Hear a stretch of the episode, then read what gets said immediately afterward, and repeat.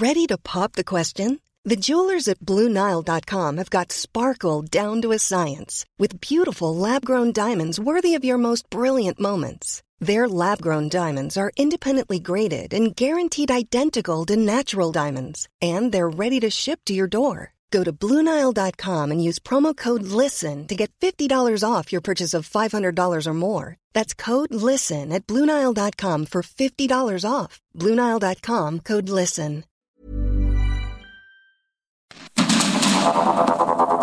Heraldo Media Group presenta Sergio Sarmiento y Lupita Juárez. Información veraz y oportuna con un toque personal y humano. Por el Heraldo Radio, donde la H suena y ahora también se escucha.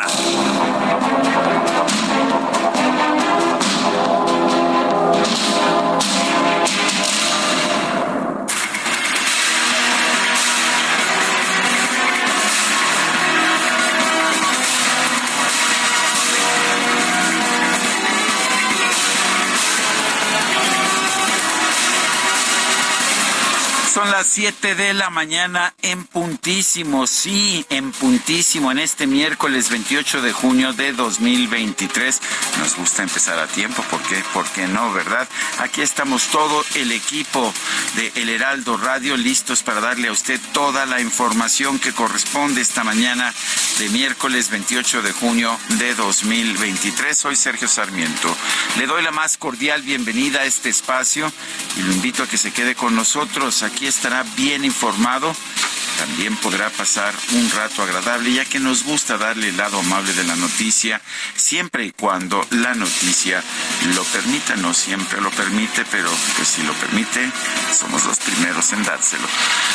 Guadalupe Juárez, muy buenos días. Hola, ¿qué tal mi querido Sergio Sarmiento? Buenos días para ti amigos, ¿cómo les va? Muy buenos días, ¿cómo andan en esta mitad de semana? Ya listos para iniciar la jornada, qué bueno que lo hacen con nosotros aquí en este espacio. Y bueno, pues como decía Sergio, cuando hay buenas noticias, por supuesto que nos gusta empezar con las buenas, ya les estaremos platicando de los logros en eh, materia deportiva que se han obtenido, eh, por supuesto, muy importantes, Alexa Moreno, en fin, estamos contentos por esa parte, pero pues preocupados por otra, ¿no? Este, secuestraron a 14 policías allá en Chiapas, eh, le estaremos dando los detalles, pero como siempre nos da mucho gusto que empiecen una jornada más con mucha información para ustedes esta mañana.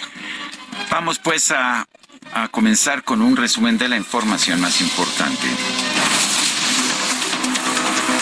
La titular de la Secretaría de Gobernación, Luisa María Alcalde, informó que la dependencia a su cargo solicitó a la Suprema Corte de Justicia que informe si ha dado cumplimiento al artículo 127 de la Constitución, el cual establece que ningún servidor público puede ganar más que el presidente de la República. El coordinador de comunicación social de la presidencia, Jesús Ramírez, aseguró que esta solicitud de información se fundamenta en el artículo 27 de la Ley Orgánica de la Administración Pública Federal que faculta a la Secretaría de Gobernación a vigilar el cumplimiento de los preceptos constitucionales.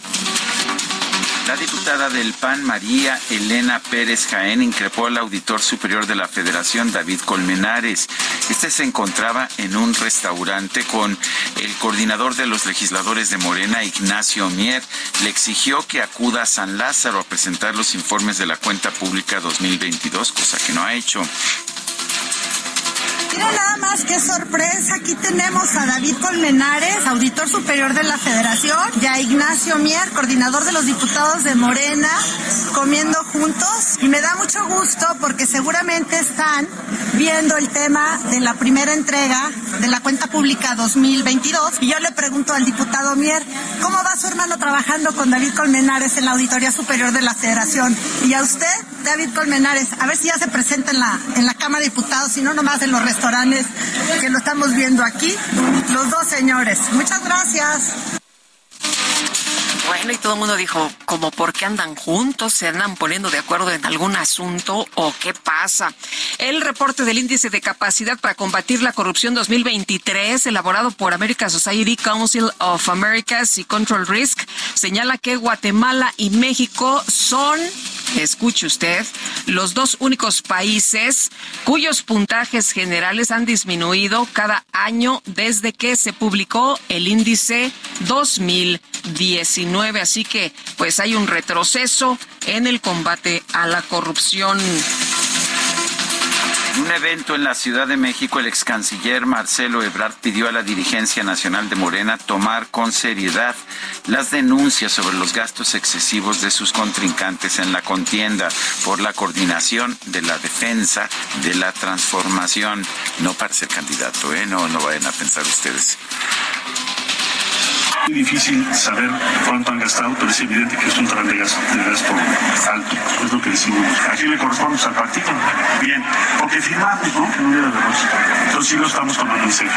No, hace que yo vea, no sería mi función, pero si te das cuenta, el, el nivel de, tren de gasto es muy alto, también en redes. Entonces, lo que se necesita es que el partido tome en serio ese tema y diga hay un tope. Porque ahorita lo que nos dijeron es, les vamos a aportar 5 millones, pero no hay tope. Pues no es lo que la gente quiere. La ex jefa de gobierno Claudia Sheinbaum aseguró que en sus recorridos por el país no ha habido derroche de recursos. Ahí está la respuesta, ¿no? A lo que señala Marcelo Ebrard, su compañero. Advirtió que en su momento va a dar a conocer los gastos que ha tenido. Pues yo no sé cuánto cuesta un espectacular, ¿tú sabes, Lupita? No sé, pero podemos preguntar. Rápidamente podemos preguntar. Como 40 mil al 40 mes, nos al dice mes. nuestro equipo de producción. No, pues es un 40 dineral. mil al mes, ¿por cuántos he vis- hemos visto de los distintos? No sé, será como mil. Uy, ¿Qué es este? uy, uy, uy. Ayer me estaba mandando Como una 40 persona. millones al mes, ¿no? Con 40 millones al mes. ¿Cuánto no- dicen que les dan a cada uno? 5 Cinco millones. millones, sí. En total, ¿verdad? 5 millones en Híjole, total. No cuadran las cuentas, no cuadran. Sí, no, ¿Y, bueno. y cuántos son? 70 días, ¿no? Sí, no, es, bueno. es muchísimo. Este, no, pues no cuadran, no cuadran las cuentas. Eh, me decían que de un lado del hospital al otro lado de viaducto, bardas eh, con eh, eh, fotografías de Adán Augusto y me mandaron, mira Sergio, aquí están las fotografías de los espectaculares, así como testimonio para que no eh, diga yo, a ver, este, de- de- dame Ah, las pruebas, es el, ¿no? El que dijo que no necesitaba los 5 millones, ¿verdad? Adán Augusto. López, sí. Pues, pues, claro, pues digo, no le sirven de gran cosa.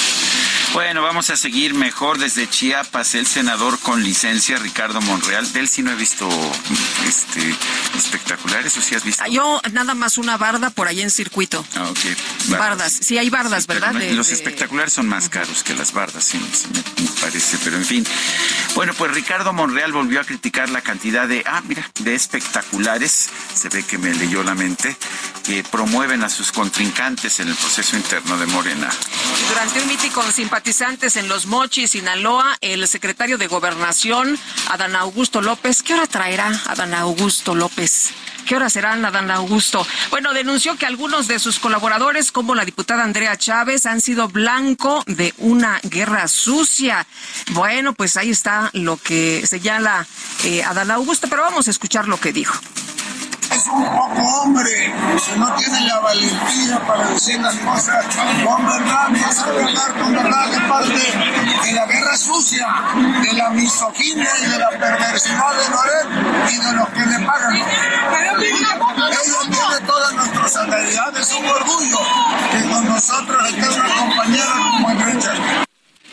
Bueno, se dijo que usaba relojes de alta gama, ¿no? De más de un millón de pesos. Eso fue lo que se dijo. No desmintió que no estuviera usando relojes eh, carísimos, como se denunció, y que la familia de Andrea Chávez estaba utilizando, pues, eh, estos eh, Aviones aviones, de la Sedena.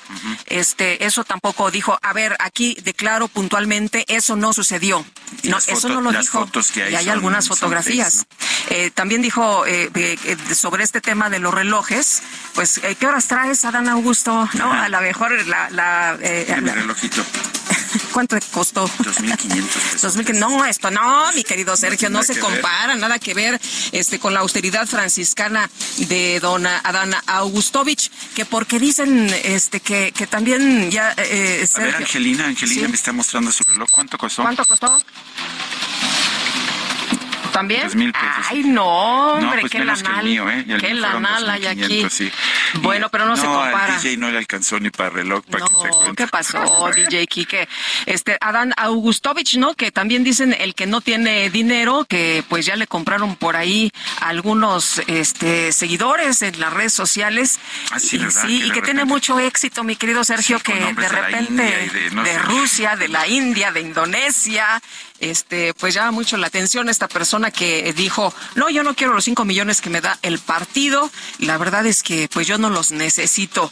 Bueno, Continuemos, mi querida, mi querida Lupita. El diputado con licencia Gerardo Fernández Noroña denunció que la oposición está copiando la estructura y organización de Morena para definir a su candidato a la presidencia de la República. Guadalupe Acosta Naranjo, integrante del Frente Cívico Nacional, informó que el Consejo Electoral Ciudadano, que fue creado para organizar las elecciones primarias de la alianza opositora, ya quedó formalmente disuelto forman y luego lo disuelven y dicen que va a ser como la conciencia del proceso. Eh, se quieren quedar sin conciencia, me imagino. Bueno, la senadora del PRI, Beatriz Paredes, publicó un video en redes sociales para anunciar que ha tomado la decisión de buscar la candidatura presidencial de la alianza opositora. Ya se definió el método de la alianza y de la sociedad civil. Decidí participar. Necesito que me ayuden con su respaldo conseguiremos más de 150 mil firmas para cumplir los requisitos que harán válido mi registro. Desde luego me voy a registrar. En los debates participaré presentando mis propuestas para afianzar un destino promisorio para nuestro país pronto aplaudo que no le ponga musiquita y producción a su a su video. Las ideas no necesitan de musiquita cursi, ¿verdad? No, pues yo creo que con que te hablen de manera directa y clara, con eso, eh, es suficiente, ¿no? Bueno, un grupo de hombres armados en lo que pues sucede en el país y que ya no es un tema de asuntos políticos. Resulta que así está México. Un grupo de hombres armados secuestró a 14 trabajadores de la Secretaría de Seguridad y Protección Ciudadana de Chiapas, los cuales viajaban en un autobús sobre la carretera de Ocosocuautla, Tuxtla Gutiérrez. Los presuntos delincuentes dejaron sobre la vía pública a 11 mujeres que iban a bordo de la unidad. ¿Cómo es posible que en este país puedan secuestrar a una cantidad tan grande de trabajadores de la Secretaría de Seguridad y Protección Ciudadana? ¿Cómo la ve? De esa manera se puede hacer pues este tipo de, de acciones eh, y, y, bueno, no pasa nada, ¿no? No encuentran a las personas hasta este momento, no se sabe nada. La Fiscalía General de Chiapas informó que participa en el despliegue de acciones de búsqueda y localización para dar con el paradero de los trabajadores de la Secretaría de Seguridad y Protección Ciudadana del Estado. Pues qué preocupación, la verdad, qué situación más eh, terrible la que se vive en nuestro país. Y la Fiscalía General de la Ciudad de México informó que Marco N., presunto implicado en el asalto a una joyería en la Plaza Antara, fue detenido por los delitos de posesión de drogas y de arma de fuego, así como cohecho. Destacó que también fue detenida una mujer que viajaba con él, identificada como Yulisa N llama la atención que no lo están acusando de robo, ¿no? No supuestamente el delito fue robarse unos relojes Rolex ahí de una joyería en Antara. Pues no, no veo, no veo que se le esté acusando por eso.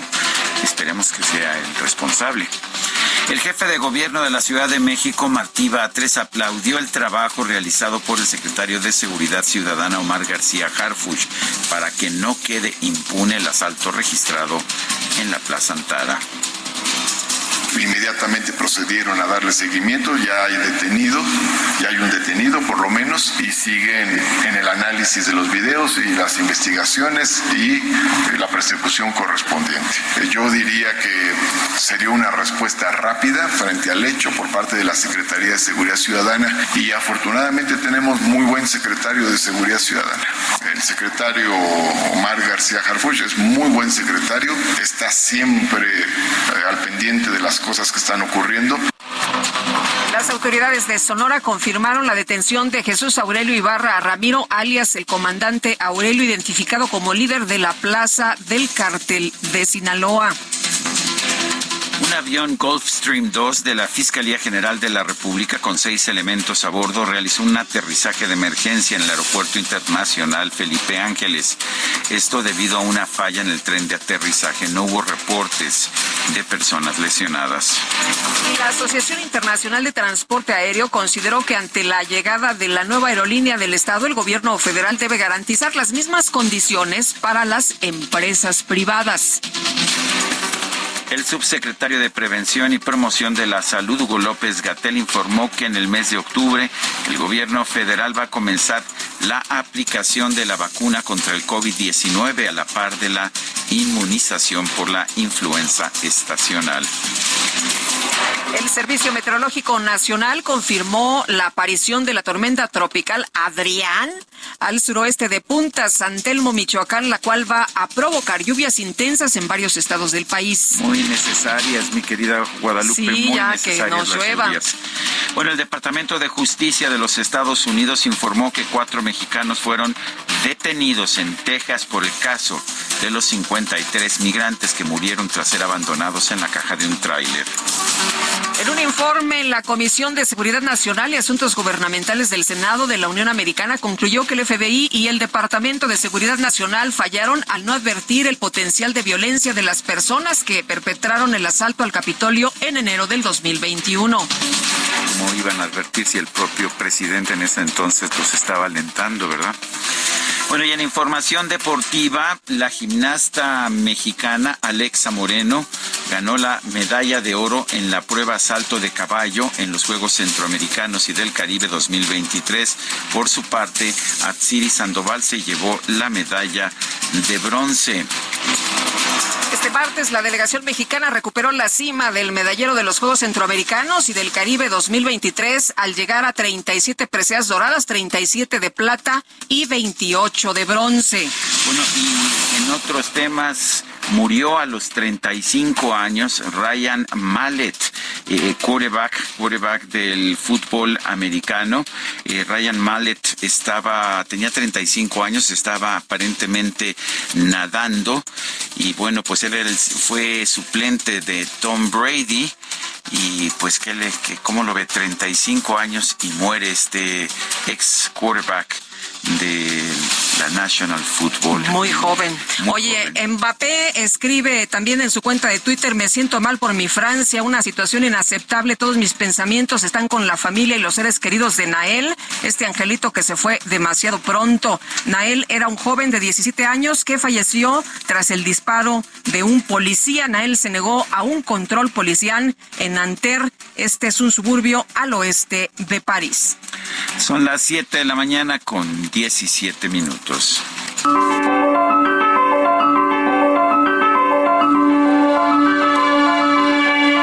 Y Dios dijo que se haga la luz, y hubo luz. Pero la compañía de electricidad le dijo que tendría que esperar hasta el jueves para que lo conectaran. Spike Milligan.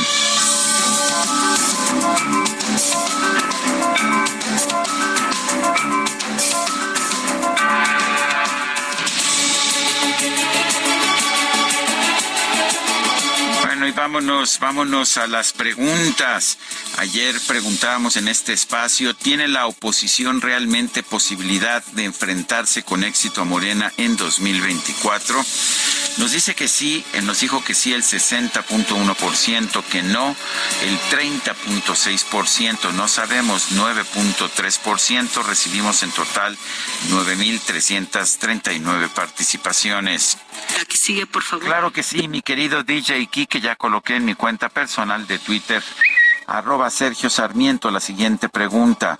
¿Es correcto que los ministros de la Corte, los consejeros del INE y otros funcionarios ganen más que el presidente? Nos dice que sí, 78.4%, que no, 16.4%, quién sabe, 5.2%. En 54 minutos llevamos 2.384 votos.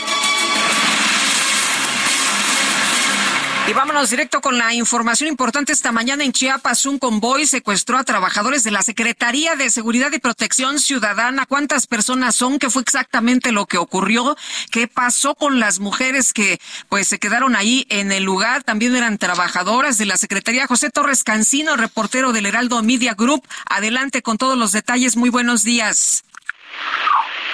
Lupita Sergio, buenos días, qué gusto saludarlos. Hay, hay mucha tensión en Chiapas debido a esta situación tras el plagio, el secuestro de estos 14 empleados de la Secretaría de Seguridad y Protección Ciudadana, que hasta el momento no aparecen luego de ser raptados en horas de la tarde de ayer por sujetos encapuchados y armados con, bueno, con fusiles y armas de grueso calibre en la intersección que, que conecta de Ocosocuautla, un municipio situado a escasos 15 kilómetros de la capital chiapaneca Tuxtla Gutiérrez.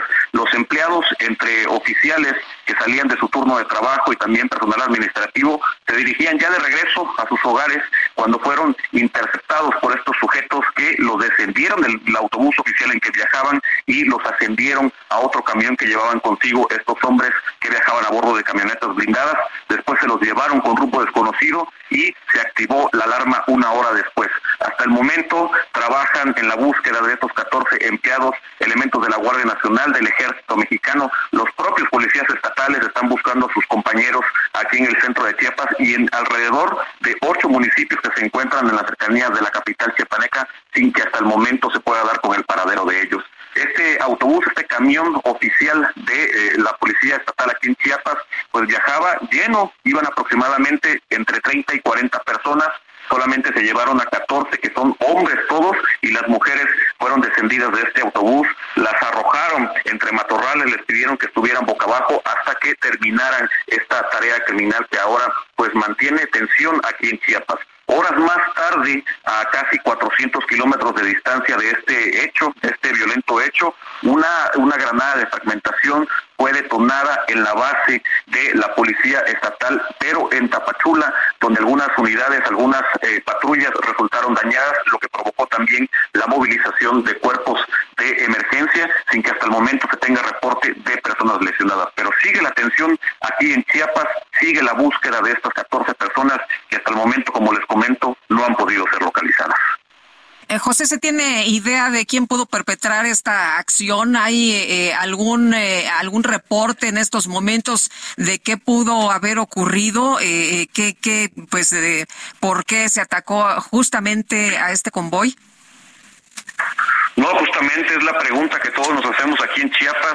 ¿Quién activó este tipo de situación en contra de personal de la pues de la corporación policial? Hasta el momento no se tiene indicios de los autores materiales de, de este hecho. Sin embargo, se está investigando ya por parte de las autoridades porque fue una acción muy sorpresiva. Inclusive estos sujetos encapuchados bloquearon los cuatro carriles de la autopista, la principal autopista que lleva del centro de la entidad de Tuxtla Gutiérrez hacia la frontera con Guatemala. Y hasta el momento es lo que se tiene en cuanto a información. No, las autoridades no han detallado más en qué va esta búsqueda y si han logrado dar con el paradero de estas personas y por supuesto de los responsables de haberlas plagiado ayer entre las 5 y 6 de la tarde.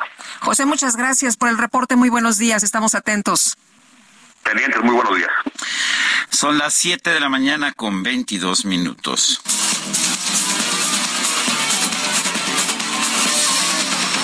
De lunes a domingo voy desesperado, el corazón prendido ahí en el calendario, buscándote y buscando como un mercenario.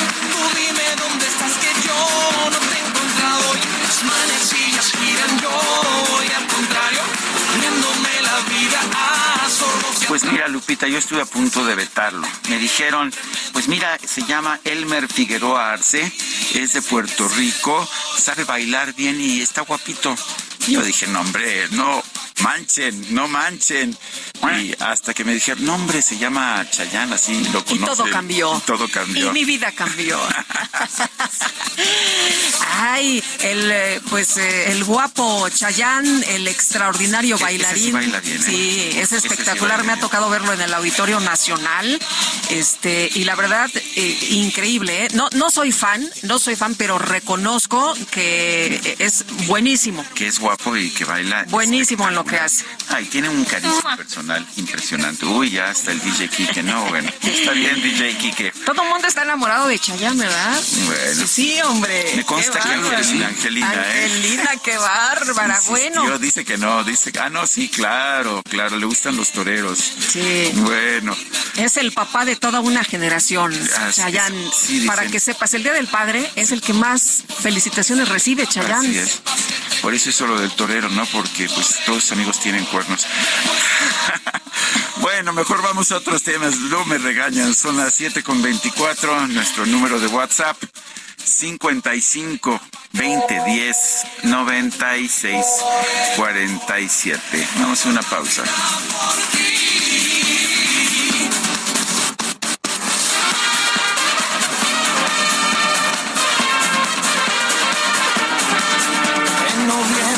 enero, así que te necesito, ay de junio a febrero, quiero que estés conmigo y en marzo el amor, en diciembre tú y yo, no importa mi amada,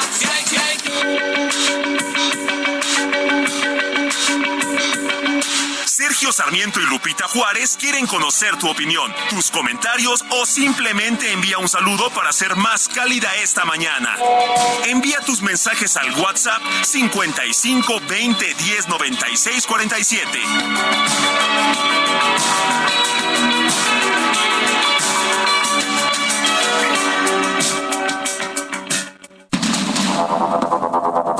Continuamos con Sergio Sarmiento y Lupita Juárez por el Heraldo Radio.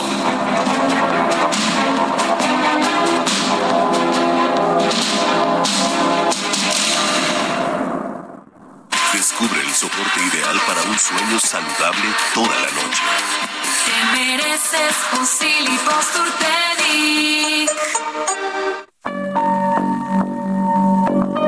en 1995, miembros de la recién formada Organización Campesina de la Sierra del Sur se dirigieron a Coyuca de Benítez con el propósito de pedir el cumplimiento de las promesas de ayuda para los cultivadores de café. Los campesinos iban en dos camiones de carga. El primero fue detenido cerca de Aguas Blancas por un grupo de policías del estado. Los hicieron descender y los golpearon. Llegó un segundo vehículo y el procedimiento se repitió. Pero justo antes de concluirlo, los policías y agentes judiciales dispararon contra los campesinos. Hoy se cumple un año más de la masacre de Aguas Blancas. En esta emboscada, 17 campesinos fueron asesinados, 14 heridos. La Comisión Interamericana de Derechos Humanos emitió un informe en 1998 donde indica que, el 24 de enero de 1996, la Comisión solicitó a México tomar las medidas cautelares necesarias para proteger la vida e integridad física de todos los testigos. Por otra parte, la Comisión Nacional de Derechos Humanos, a través de una recomendación, acreditó que se violaron los derechos humanos de los 17 campesinos. De igual forma, recomendó disponer lo necesario a fin de llevar a cabo una adecuada reestructuración de los cuerpos policíacos y de seguridad pública del Estado de Guerrero, con el objetivo de ajustarlos estrictamente a lo dispuesto en la Constitución Política para el cumplimiento de su labor de perseguir delitos y dar seguridad a los ciudadanos.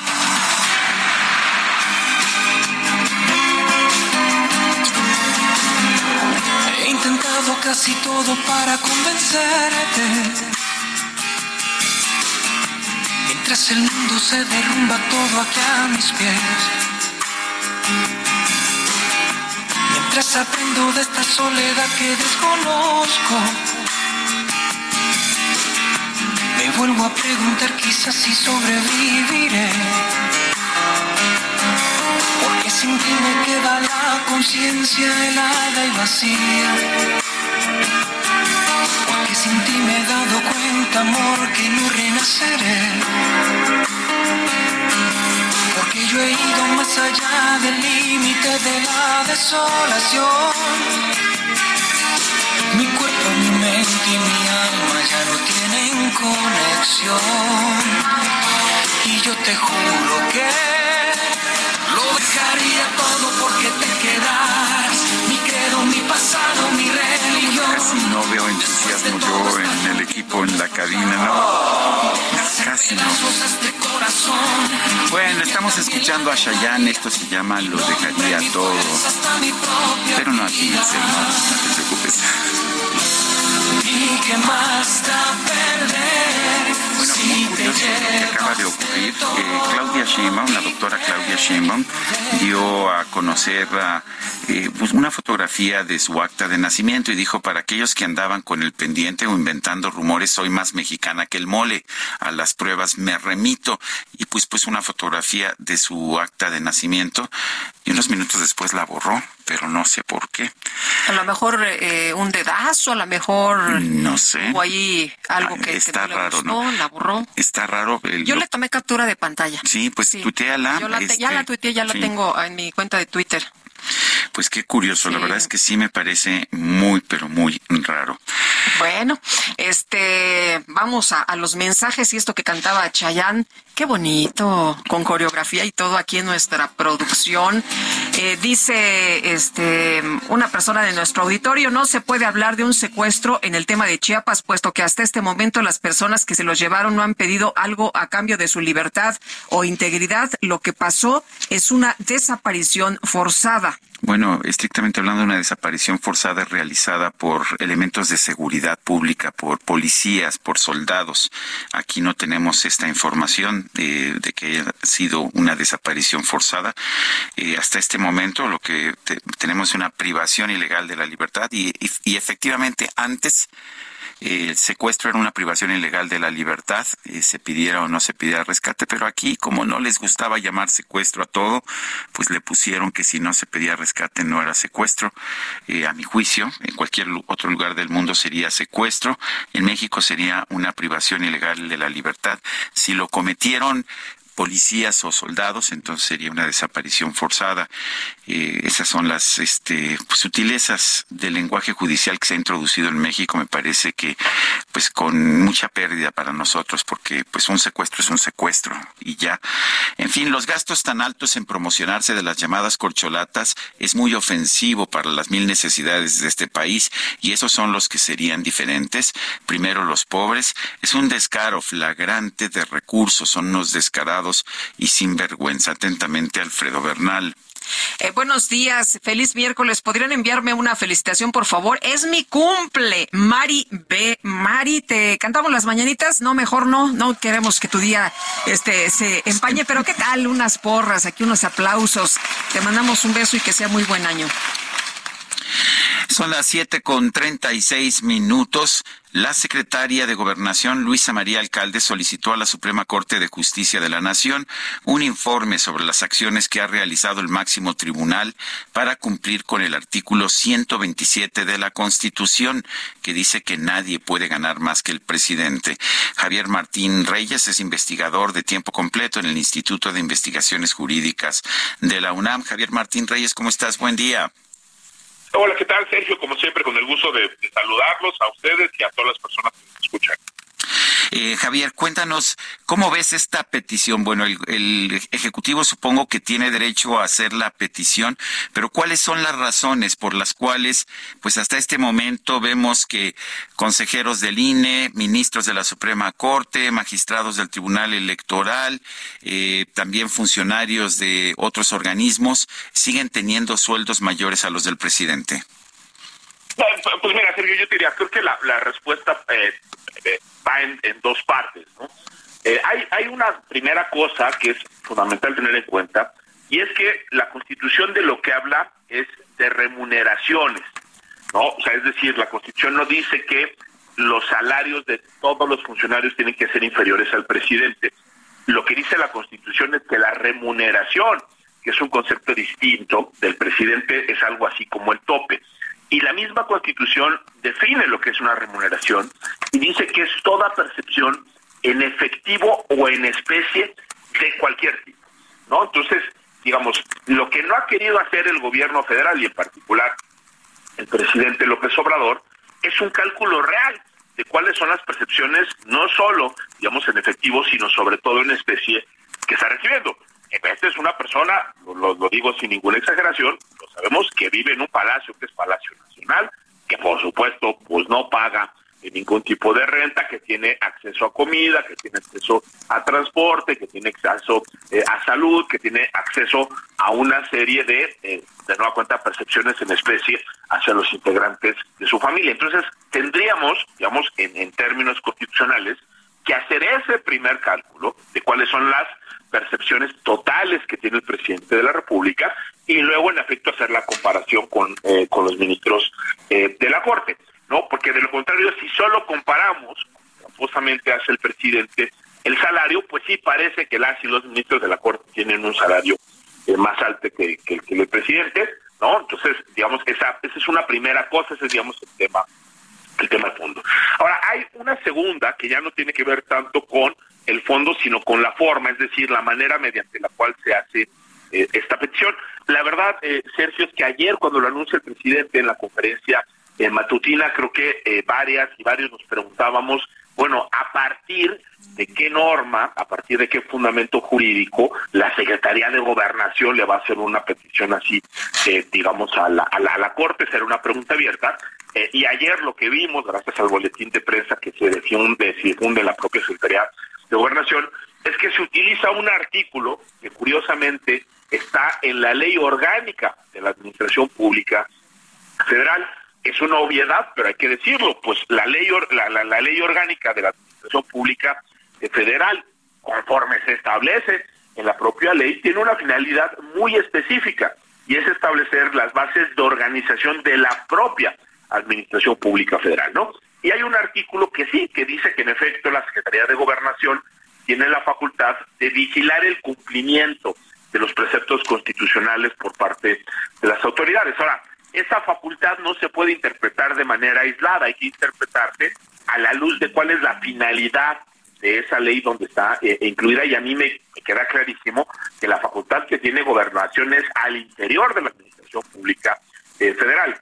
Interpretar esa facultad como lo está haciendo la Secretaría de Gobernación tendría implicaciones francamente absurdas y violatorias de la división de poderes y del federalismo. Es decir, gobernación no puede llegar y requerirle al INE y decir, oye, yo te vengo a vigilar cómo andas organizando las elecciones, ni puede irse con el Tribunal Electoral y decirlo, ya te vine yo aquí a vigilar a ver estás resolviendo bien y estás dictando bien sentencias, como tampoco puede ir con el INAI, ni puede ir con las autoridades estatales, ni puede ir con los congresos locales, ni puede ir con las autoridades eh, eh, municipales. Gobernación es parte de la Administración Pública Federal, es parte del Poder Ejecutivo y sus atribuciones están delimitadas por la propia Constitución y por la propia ley. ¿no? Entonces, digamos, jurídicamente, la forma por la que opta la Secretaría de Gobernación, pues creo que es un despropósito, ¿no? Digamos, jurídicamente no tiene ningún tipo de fundamento, pero bueno, se entiende que políticamente se está utilizando, ¿para qué? Para que el presidente siga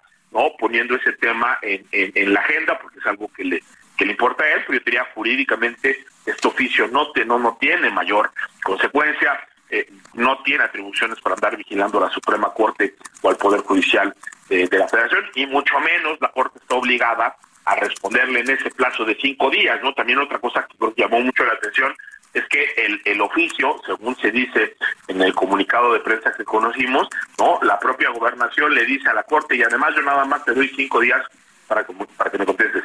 Caray, ¿no? Una suerte como si gobernación estuviera por encima de la Corte y le pudiera dar instrucciones como si fuera su superior eh, jerárquico. De nuevo, creo que la Corte no está obligada ni a contestar ni a contestar en el plazo que le marca la Secretaría de Gobernación, porque esa es una facultad que no sirve para vigilar el Poder Judicial.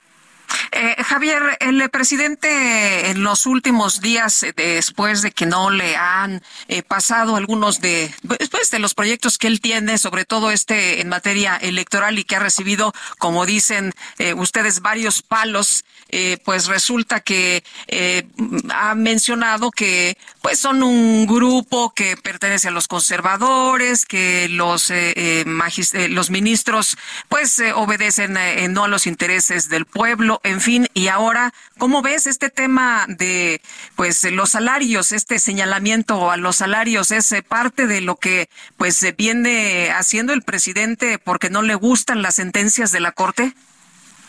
Sí, a ver, creo, que definitivamente, ¿no? O sea, es decir, eh, ¿por qué intenta revivir el tema del presidente de la República? Porque no, no quiere que se hable de otros temas digamos, en, la agenda, y porque en efecto creo que es una manera de presionar a la Corte.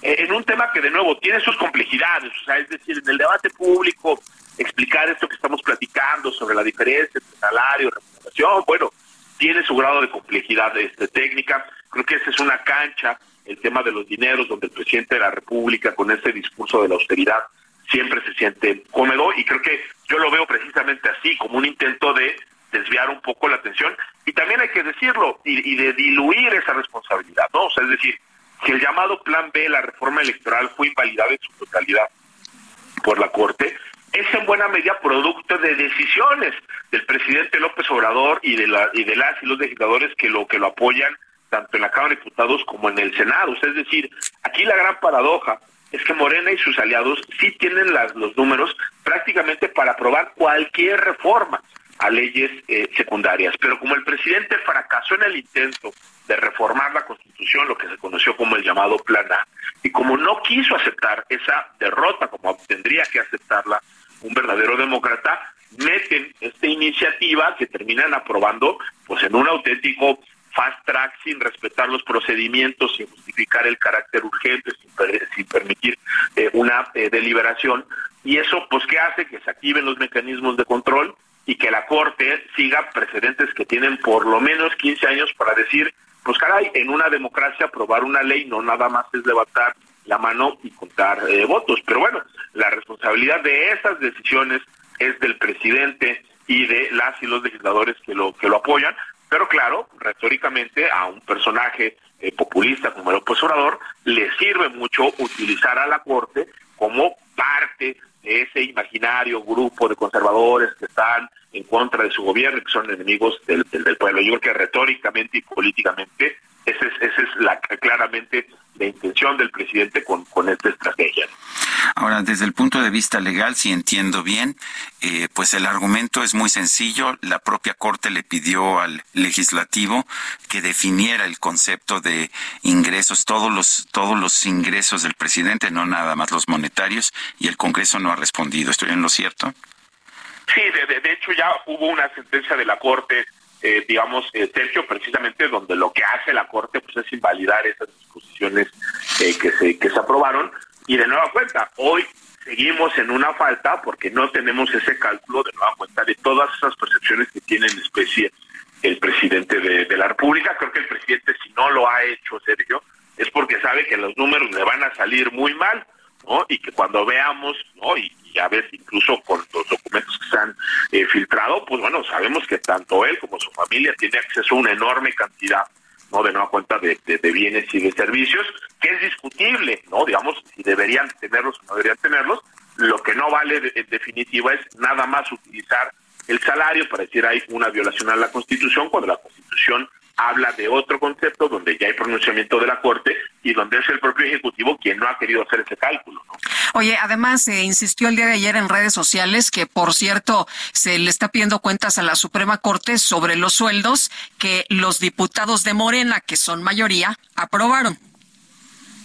Sí, a ver, y, esa yo te diría es, es, la otra gran paradoja, ¿no? O sea, eh, aquí, eh, a final de cuentas, ¿quién determina el presupuesto del Poder Judicial y de todos los entes públicos a nivel federal, pues es la, la Cámara de, Diputados, ¿no? Entonces, de nueva cuenta, si al presidente no le gusta ese presupuesto que se que se que se aprobó, yo creo que más que andar haciendo este tipo de consultas, tendría que pensar en cuáles son las vías legales, ¿no? O políticas que se podrían utilizar para cambiar eh, la, la, situación. Por eso sí es, es muy paradójico que ahorita en, a finales de junio, o sea, justo a la mitad de del año, cuando estamos muy lejos de, tanto de la aprobación del, del presupuesto como del inicio de su vigencia, es decir, como esos momentos donde podría tratarse de hacer, hacer algo, el, presidente de la nada parece que instruye a la Secretaría de Gobernación y la Secretaría de Gobernación nos, nos sale ¿no? con esta petición que no tiene ningún tipo de fundamento jurídico válido. Pues yo quiero agradecerte, Javier Martín Reyes, investigador del Instituto de Investigaciones Jurídicas de la UNAM, el haber conversado con nosotros esta mañana. No, hombre, un gustazo como siempre, Sergio Lupita, les mando un abrazo muy fuerte. Gracias, igualmente, muy buenos días. El Consejo Electoral Ciudadano, encargado de organizar una consulta nacional para conocer las preferencias de la ciudadanía respecto al liderazgo de oposición en el 2024, anunció este martes su disolución a través de una carta. Vamos a platicar con la doctora Maricler Acosta, experta en derechos humanos. Maricler, qué gusto saludarte esta mañana, muy buenos días. Buenos días, igualmente. Oye, pues se disuelve esta, pues este órgano que sería el encargado de organizar la consulta y, cómo ves eh, las eh, determinaciones que llevaron a, realizarlo, a que ya no participaran. Bueno, mira, eh, esto fue un proceso muy interesante. el Frente Cívico Nacional siempre se ha propuesto que en el proceso electoral del 2024 eh, se celebre una primaria eh, para que los partidos en la coalición Va por México eh, alienten la participación ciudadana. Y entonces la creación o la idea de crear este centro, perdón, este Consejo Electoral Ciudadano, formó parte de esa estrategia. Eh, y, nos invitaron a título personal y todos, bueno, aceptamos quienes aceptamos. Y la idea pues era justamente echar a andar eh, todo un proceso de consulta ciudadana, como ustedes han dicho, eh, en estos meses. y por eso invitaron a personas de, pues como Leonardo Valdés y otros ex consejeros del IFE y del INE, con muchísima experiencia en, la organización de este tipo de procesos. Bueno, todo esto se dio además en el marco de una negociación del frente con los partidos de oposición, eh, de la mano con otras organizaciones de la sociedad civil. Y desde el primer momento, em, pues era evidente que los partidos eh, no estaban muy de acuerdo.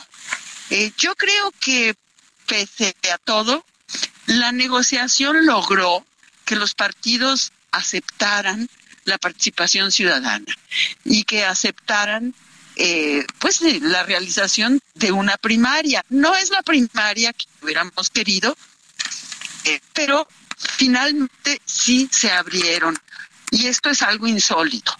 Eh, y, y, bueno, en el proceso de la negociación pues quedó muy claro que los partidos no iban a a permitir eh, la actuación de un órgano ciudadano autónomo, porque esa fue la condición que pusimos, eh, y pues eh, diseñaron el, proceso que ya conocemos, ¿verdad? esto pues lo discutimos dentro del grupo y pues muchos de nosotros dijimos, bueno, todos dijimos, bueno, esto es un paso adelante, pero esta autonomía que nosotros eh, pusimos como condición, pues no se está cumpliendo y entonces algunos de nosotros decidimos ya.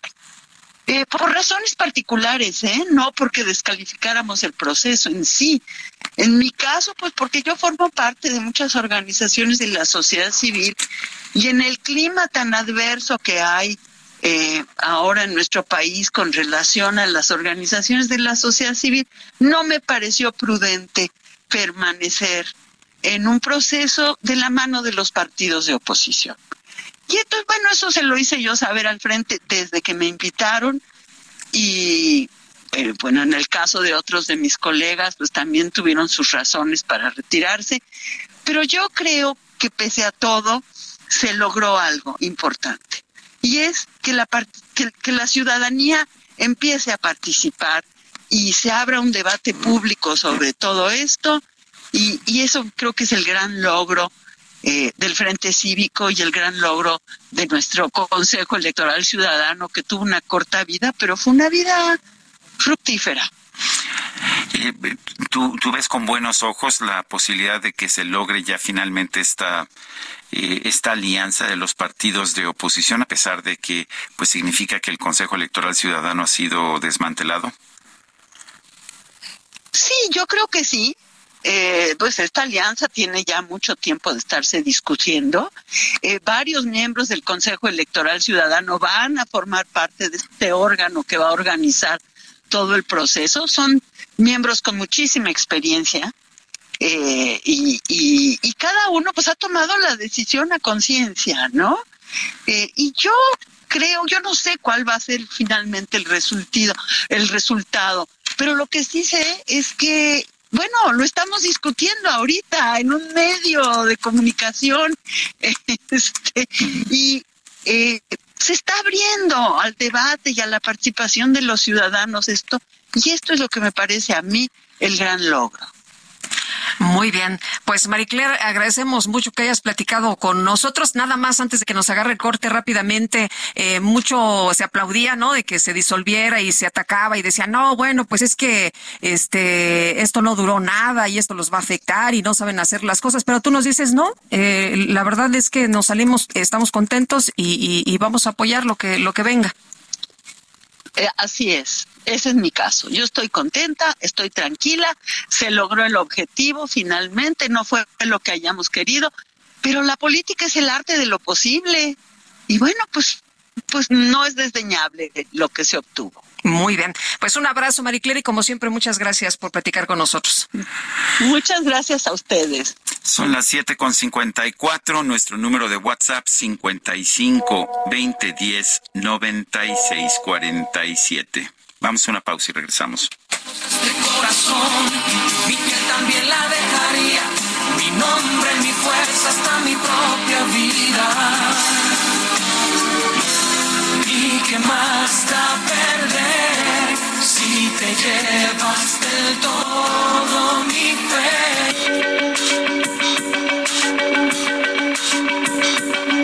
Sergio Sarmiento y Lupita Juárez quieren conocer tu opinión, tus comentarios o simplemente envía un saludo para ser más cálida esta mañana. Envía tus mensajes al WhatsApp 55 20 10 96 47.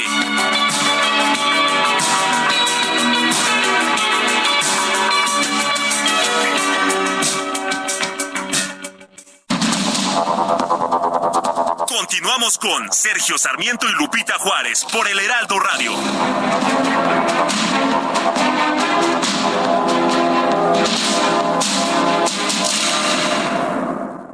Toma un minuto y piensa en tu momento favorito. En tu graduación, por ejemplo. Ahora piensa en todas las empresas que se necesitan para hacerla posible. Las que rentan los salones, las que hacen la comida. Las empresas al comprar y vender entre sí generan economía para miles de familias. CIRT, Radio y Televisión Mexicanas. Voz de las empresas. Consejo de la Comunicación. Siente el máximo confort de un abrazo a todo tu cuerpo. Te mereces un Silly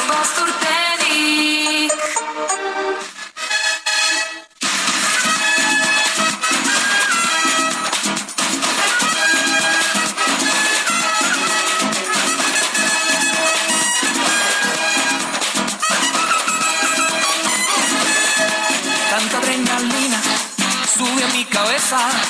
Miro cómo bailas y sale el fuego de tus caderas. Y yo vamos acercándonos. Es la tentación que me vuelve loco y me desespera. Es que tu cintura, mi sutil locura, me vas atrapando, me vas elevando.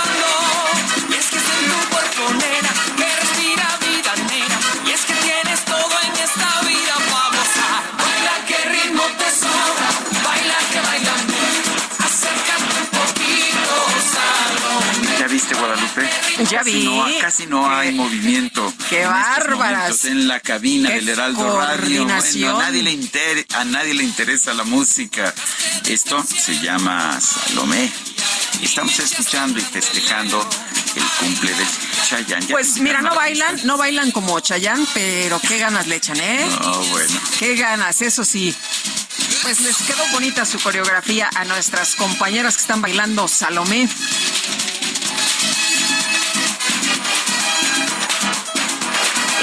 A los mensajes. Buen día. Se dice una pregunta. ¿Quién controla el gasto público en México? La respuesta dice el presupuesto, la contabilidad y el gasto público federal se norman y se regulan por las disposiciones de la ley, la que será aplicada por el Ejecutivo Federal a través de la Secretaría de Programación y Presupuesto. Es lo que nos comenta Salvador Ernesto Navas. Bueno, esta es una una ley ya muy vieja, ya no existe la Secretaría de Programación y Presupuesto, ahora es la Secretaría de Hacienda la que maneja el gasto público. Dice otra persona, buen día, de acuerdo con el artículo 9 de la Ley General en materia de secuestro, no solo es secuestro cuando se solicita dinero, también cuando se tiene el propósito de causar daño con causa de tenerlo como rehén e incluso con la finalidad de cometer robo o extorsión.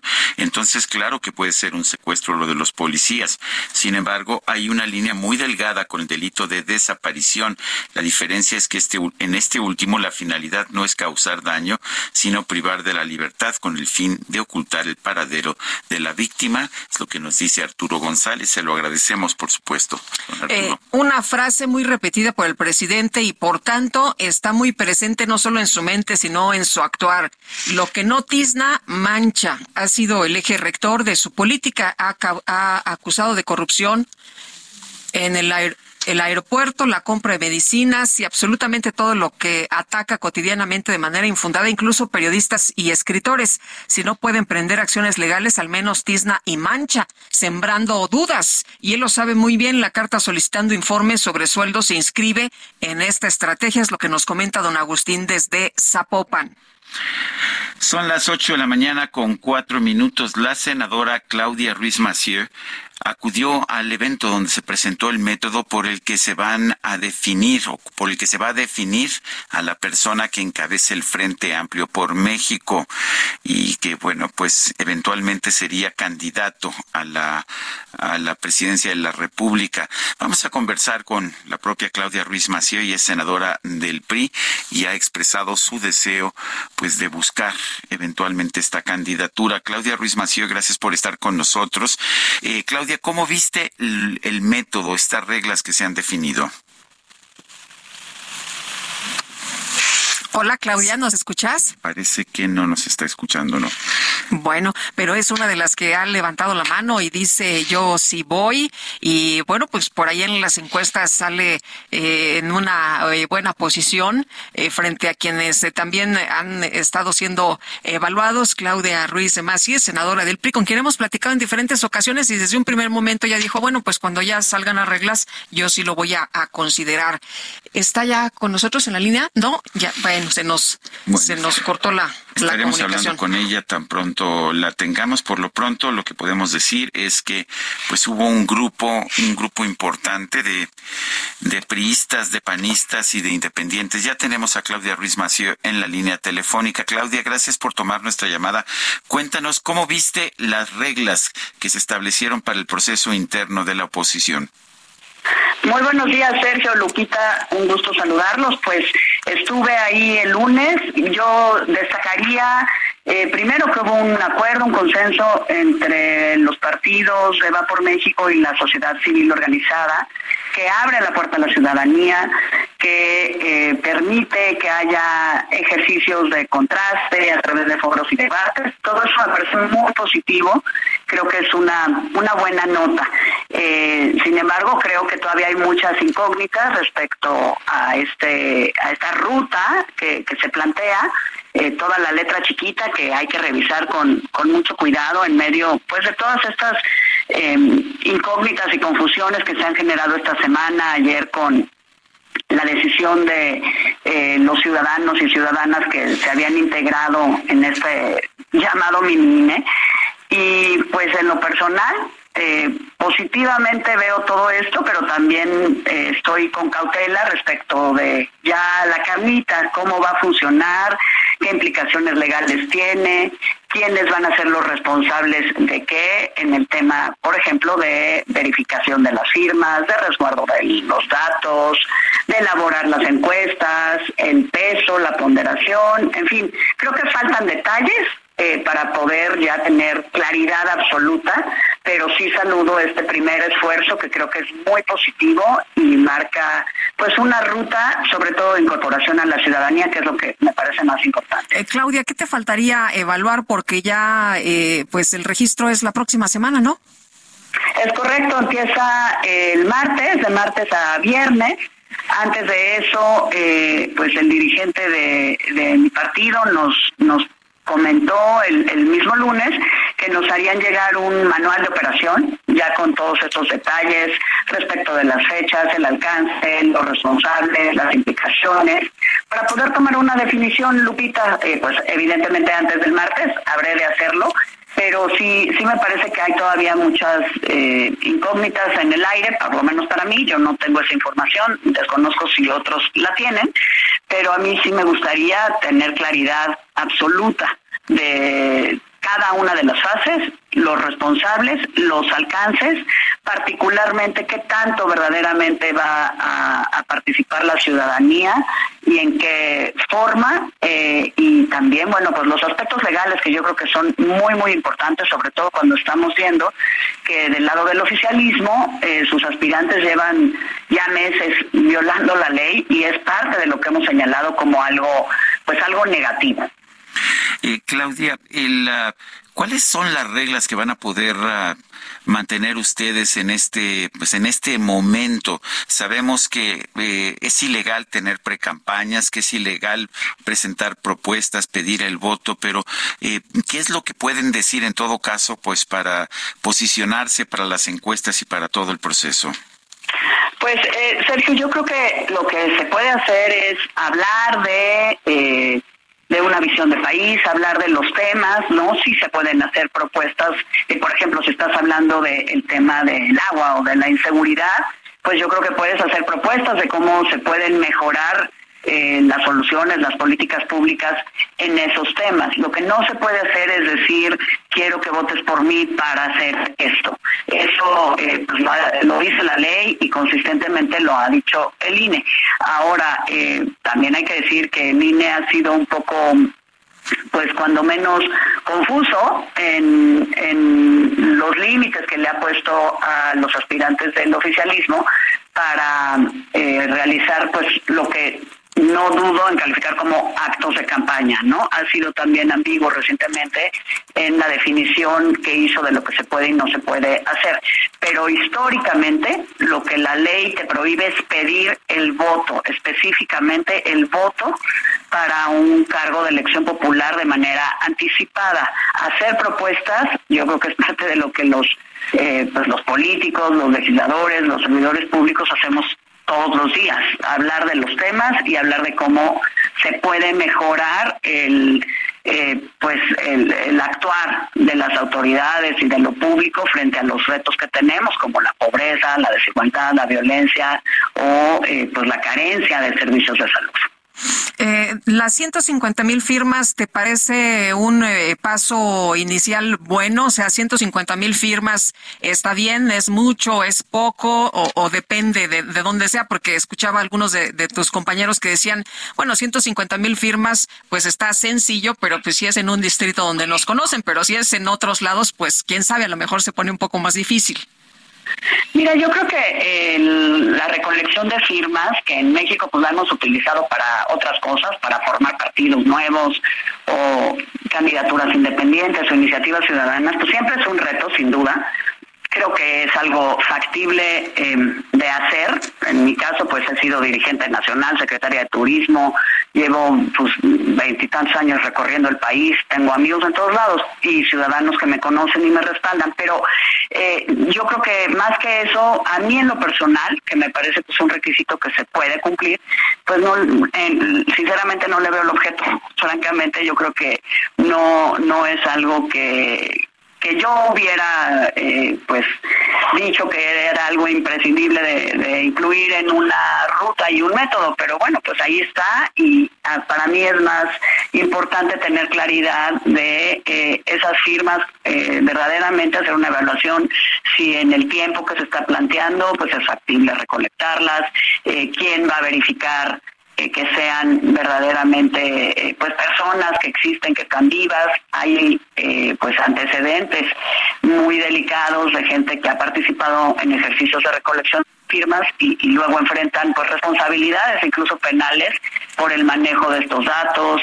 En fin, creo que es un tema delicado que abre aristas y por eso yo quiero tener claridad respecto de eh, cómo se van a verificar, cómo se va a resguardar esa información, en fin, el alcance también de las firmas. Como tal, recolectarlas, pues creo que es factible, eh, evaluaremos si en el tiempo que se plantea, para que sea verdaderamente un ejercicio ciudadano, salir a encontrar la ciudadanía y recabar sus datos, no eh, un ejercicio de, bueno, pues ya tienes tú un padrón o un listado de gente y, además la incorporas a, un, a una plataforma, porque creo que eso, eh, pues, por un lado, significaría que entonces es un ejercicio que no tiene no tiene lógica si lo que se quiere es salir al encuentro de la ciudadanía y involucrarla, interesarla, entusiasmarla con un proceso. Eh, eh, Claudia, ¿puede la oposición realmente enfrentar con éxito a la maquinaria de Morena? Yo, yo creo que sí, Sergio. Eh, creo que es la premisa con la que hay que iniciar todo este ejercicio. Sin duda, toda la anticipación, la ilegalidad con la que se han conducido desde hace casi un año eh, los aspirantes del oficialismo utilizando en su momento sus cargos públicos, recursos públicos, violando la ley con total flagrancia, pues ha, generado condiciones de inequidad en, en la conta, ¿no? De 2024 eh, respecto de la oposición. Creo que hoy eso les ha dado una ventaja, pues ilegal.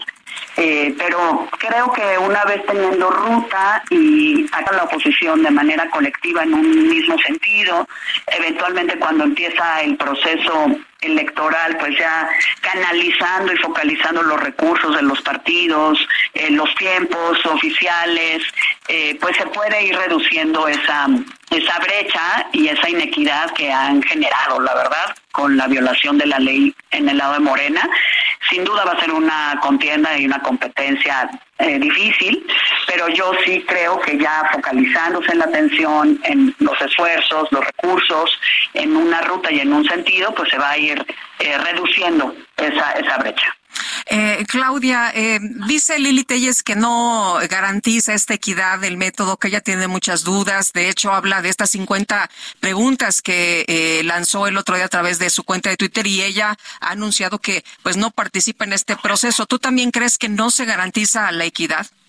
Yo creo que hay, hay dudas. Yo creo que Lili planteó unas, otros hemos planteado otras, y es válido si vamos a, evaluar participar en un en un proceso, en una pues en una contienda eh, interna desde la oposición, es válido tener eh, esperar tener toda la claridad respecto de todos los, los aspectos de, del método y creo que es lo que estamos haciendo todos. Yo en mi caso pues solicitando esta información, esperando que me la den como, como nos dijo el presidente del PRI que harían en esta semana, pero creo que hay dudas válidas que han planteado otros aspirantes, incluso que ha planteado, por ejemplo, el exconsejero Ciro Murayama, ¿no? Y creo que es válido tener y esperar a tener claridad de todos estos aspectos, ¿no? En mi caso, pues ah, ya planteé ahorita algunas dudas respecto de el alcance de las firmas, la responsabilidad, quién va a, definir la encuesta o los sondeos de opinión, quién los va a realizar, quién los va a evaluar.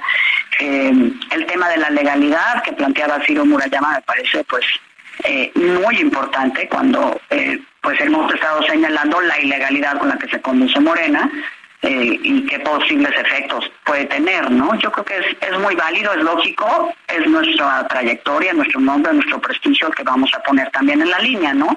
Y hay que, hay que tener claridad de cómo, cuándo, por qué y, las implicaciones. Bueno, pues Claudia Ruiz Macías, senadora del PRI, senadora por el PRI, gracias por conversar con nosotros. Estaremos atentos a lo que viene después. Gracias, Claudia. Gracias a ustedes. Muy buen día. Buenos días. Bueno, y uh, Lupita. Eh, eh tenemos uno en tweet que acaba de, subir. Otro tweet, es día de tweets. Pues sí, primero Claudia subió su acta de nacimiento y después la borró. No sabemos por qué, no ha explicado nada. Ya no aparece en su, en su, pues en su línea. Eh, su último tweet es de hace nueve horas, pero borró su acta de nacimiento. Donde decía que era más mexicana que el mole. Eso es. Y que para quienes tenían duda de, de, de, dónde había nacido, porque te acordarás que hace unos días empezaron a, a decir decirle que no, que no Como era Barack así Sí. como no. Y a mí la verdad se me hizo una bajeza, ¿no? Hay otras cosas que puede señalar Yo estoy de de la doctora Sheinbaum, pero bueno. Pero lo interesante es que subió el acta de es. nacimiento y después la borró y no ha explicado por Sí, qué. y yo ya estuve leyendo, este, estamos revisando y no le veo yo. Ah, Yo lo que veo raro en el acta de nacimiento es ¿Los que aparecen apellidos? los aparecen los apellidos de sus padres, pero nada más los paternos, no los No los maternos, lo cual es raro. Ahí viene en blanco, ¿no? Nada más una Sí, rayita. así es. Pero Lo bueno, demás pues, no le veo ningún problema. alguna razón, a lo mejor para que, que llamara la atención, ¿no? Y que estuviéramos ahí atentos a ver si sube más adelante alguna Lo bueno es que explicación. tú le sacaste foto. Yo le saqué foto. Sí, Sí, fíjate que al principio le saqué foto, pero después eh, le saqué captura de pantalla. Sí, así. eh, que ya la tenemos nosotros. Y también en el Heraldo ya tenemos en el Heraldo está eh, la, completa la el nota completa también. Bueno, Oye, pero, pero además es día de tweets. Es día de tweets. Lili Telles ha eh, eh, subido un tweet esta mañana que dura eh, algunos minutos y dice, he tomado la decisión. Entre lo que señala Lili Telles es, no participaré en este proceso, es lo que anuncia. Dice que el método no garantiza equidad y vamos a escuchar parte de lo que mencionó. Mi posición ha sido muy clara. El método, así como se ha planteado, no garantiza que existan plenas condiciones de equidad entre los aspirantes. Nos han dejado tan solo una semana para preparar una elección nacional, algo imposible para una ciudadana sin partido como yo. No otorga el poder de decisión a los ciudadanos, sino a los que movilizan ciudadanos no genera certidumbre sobre la autenticidad del padrón electoral interno y la forma de recibir y contar los votos. No existen reglas claras sobre el origen y destino del dinero, por lo que no podremos saber qué intereses están detrás de cada aspirante. El resultado no dependerá de tu voto, sino de factores de decisión que hoy a una semana del inicio del proceso todavía se desconocen. A dos meses de definir al ganador, no hay árbitro, lineamientos técnicos ni procedimientos delimitados. Ante estas circunstancias, ya he decidido que no participaré en ese proceso. El fin no justifica los medios. Bueno, pues eh, se baja, se baja del proceso Lili Telles, quien aparecía en primer lugar en algunas de las encuestas que yo he visto. Apenas ayer la entrevisté para televisión. Sí. Y tú la entrevistaste hace, hace algunos días también aquí en el Heraldo. Y nos daba las razones, ¿no? ¿Por qué quería participar? Sí, este, cómo. Ayer me dijo que no le gustaban los, los El método, el ¿no? método y que su equipo jurídico habían, lo había analizado y había hecho 50 observaciones y que tomaría una decisión. Yo no esperaba que fuera tan pronto la, la definición, pero el hecho es que esta mañana se retira de la contienda Lili Telles y lo curioso es que se encontraba, si no en primero, dependiendo de la Pues encuesta. estaba en muy buena posición, de acuerdo con las encuestas. Estaba eh, Santiago Krill y después estaba ella. En algunas En, eh, estaba ella algunas primero. estaba ella primero.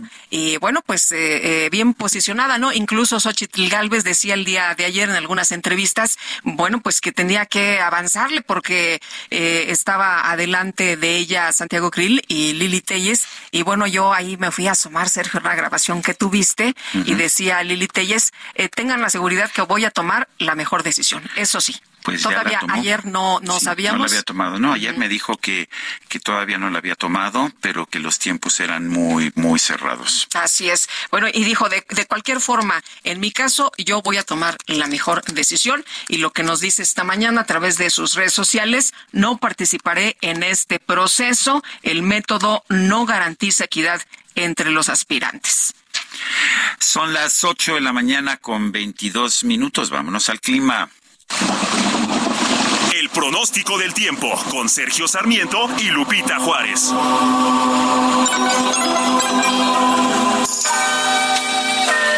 Javier Rodríguez, meteorólogo del Servicio Meteorológico Nacional de la Conagua, ¿cómo estás? ¿Qué nos tienes esta mañana? Hola, ¿qué tal? Muy buenos días, Lupita Sergio. Pues bueno, les comento que ayer por la tarde se formó la tormenta tropical Adrián al suroeste de las costas de Michoacán. Y esta mañana se localizó aproximadamente a, cuatro- a 540 kilómetros al suroeste de las costas de Manzanillo. Pero su amplia circulación ocasionará la entrada de humedad hacia el occidente de México y esto generará lluvias que podrán ser puntuales fuertes en Jalisco, Colima, Michoacán y Guerrero. Además de que estamos esperando rachas de 40 a 50 kilómetros por hora y oleaje de 1 a 3 metros de altura en las costas de dichas entidades. Adrián podría alcanzar la fuerza de huracán categoría 1 durante esta tarde, pero continuará alejándose gradualmente del territorio mexicano. Por otra parte, la onda tropical número 8 se asocia a una zona de baja presión que presenta alta probabilidad de desarrollo ciclónico y se localiza al sur de las costas de Oaxaca y Chiapas. Estos sistemas originarán lluvias que podrán ser torrenciales, es decir, con acumulados de 150 hasta 250 milímetros en Oaxaca y Chiapas, así como lluvias fuertes e intensas en el sureste del país y la península de Yucatán. Dichas lluvias podrán estar acompañadas de descargas eléctricas y fuertes rachas de viento. Finalmente, prevalecerá un ambiente muy caluroso con temperaturas entre 40 y 45 grados Celsius en Baja California, Sonora, Sinaloa, Chihuahua, Coahuila, Nuevo León y Tamaulipas. Para el Valle de México estamos pronosticando el incremento en los nublados hacia la tarde con probabilidad de lluvia en intervalos de chubascos en la Ciudad de México y lluvias que podrán ser puntualmente fuertes en el Estado de México. La temperatura máxima en la Ciudad de México oscilará entre los 25 y 27 grados Celsius y para Toluca en el Estado de México se espera que la temperatura máxima esté entre los 21 y 23 grados Celsius. Este es mi reporte, Lupita Cerca. Muy bien, pues muchas, muchas gracias por esta información, Javier. Un abrazo a todos. Javier Rodríguez, meteorólogo del Servicio Meteorológico Nacional. Adelante, Lupita. Oye, Sergio, antes de irnos al corte rapidísimo, está circulando un video donde, al parecer, presuntamente los empleados de la Policía Estatal en Chiapas estarían vivos. Se difundió un video que se grabó en la madrugada, a través del cual piden la destitución de tres mandos policiales para que sean liberados. Estaremos revisando la información, estaremos checando esto que está circulando ya en redes sociales. Eh, 8 con 24, nuestro número de WhatsApp 55 20 10 96 47. Regresamos. Parecen más que un canto sagrado Y es que tu cintura de silueta y luna Que me va atrapando, me va alucinando Y es que está en tu cuerpo, nena Que respira vida, When you're ready to pop the question, the last thing you want to do is second guess the ring. At Bluenile.com, you can design a one of a kind ring with the ease and convenience of shopping online. Choose your diamond and setting. When you find the one, you'll get it delivered right to your door. Go to Bluenile.com and use promo code LISTEN to get $50 off your purchase of $500 or more. That's code LISTEN at Bluenile.com for $50 off your purchase. Bluenile.com code LISTEN. Que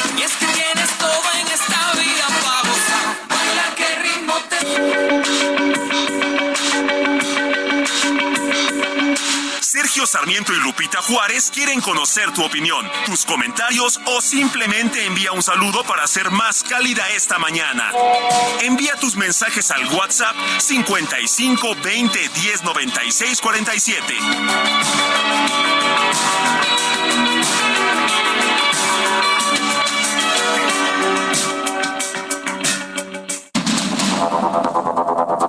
Continuamos con Sergio Sarmiento y Lupita Juárez por el Heraldo Radio.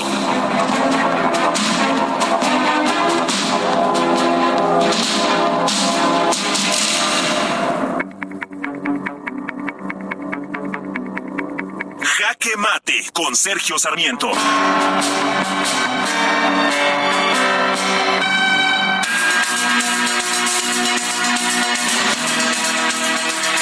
Le ha tocado el turno a Lili Telles, esta aspirante a la candidatura presidencial, actual senadora, ha declarado que por los métodos que han sido elegidos para seleccionar a quien sería el candidato de la alianza opositora a la presidencia de la República, ella prefiere bajarse.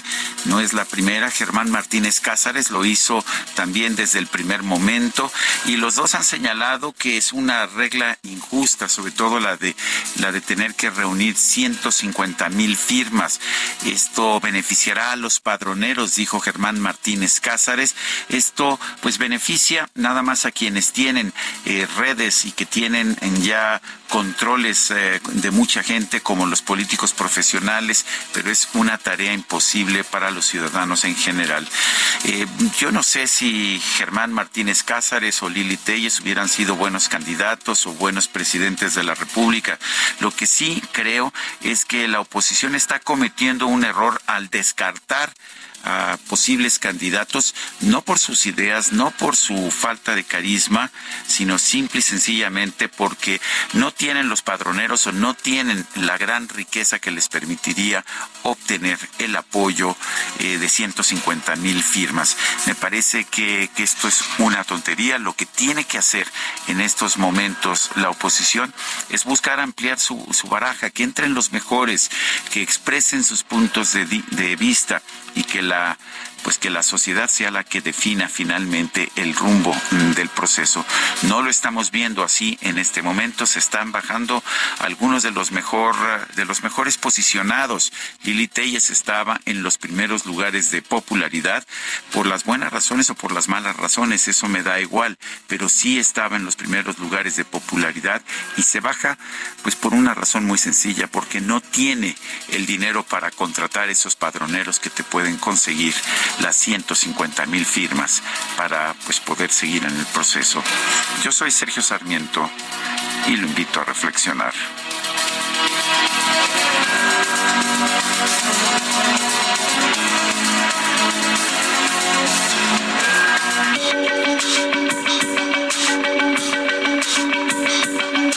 Sergio Sarmiento, tu opinión es importante. Escríbele a Twitter en arroba Sergio Sarmiento.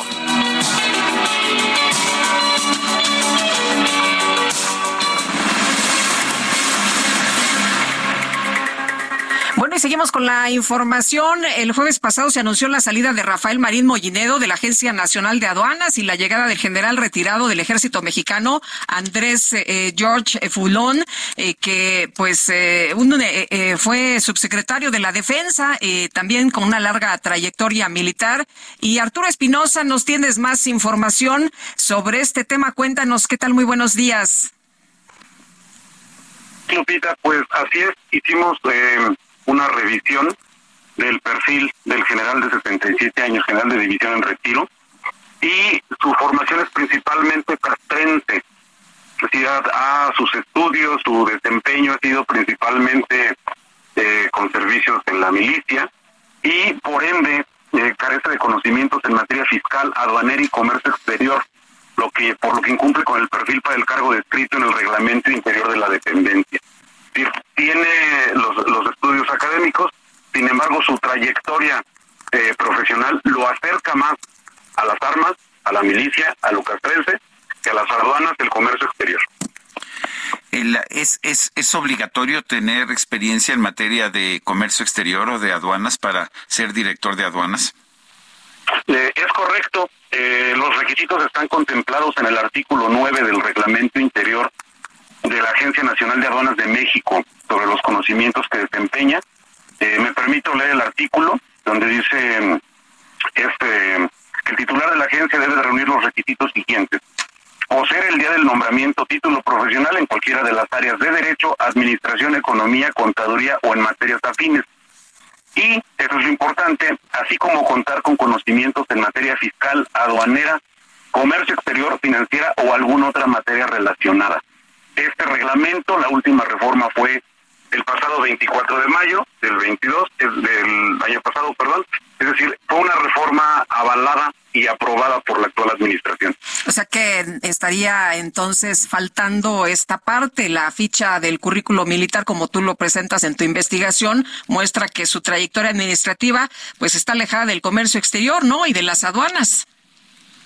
Eh, sí, completamente eh, la trayectoria académica. Bueno, él, él es egresado como subteniente de infantería por el heroico colegio militar.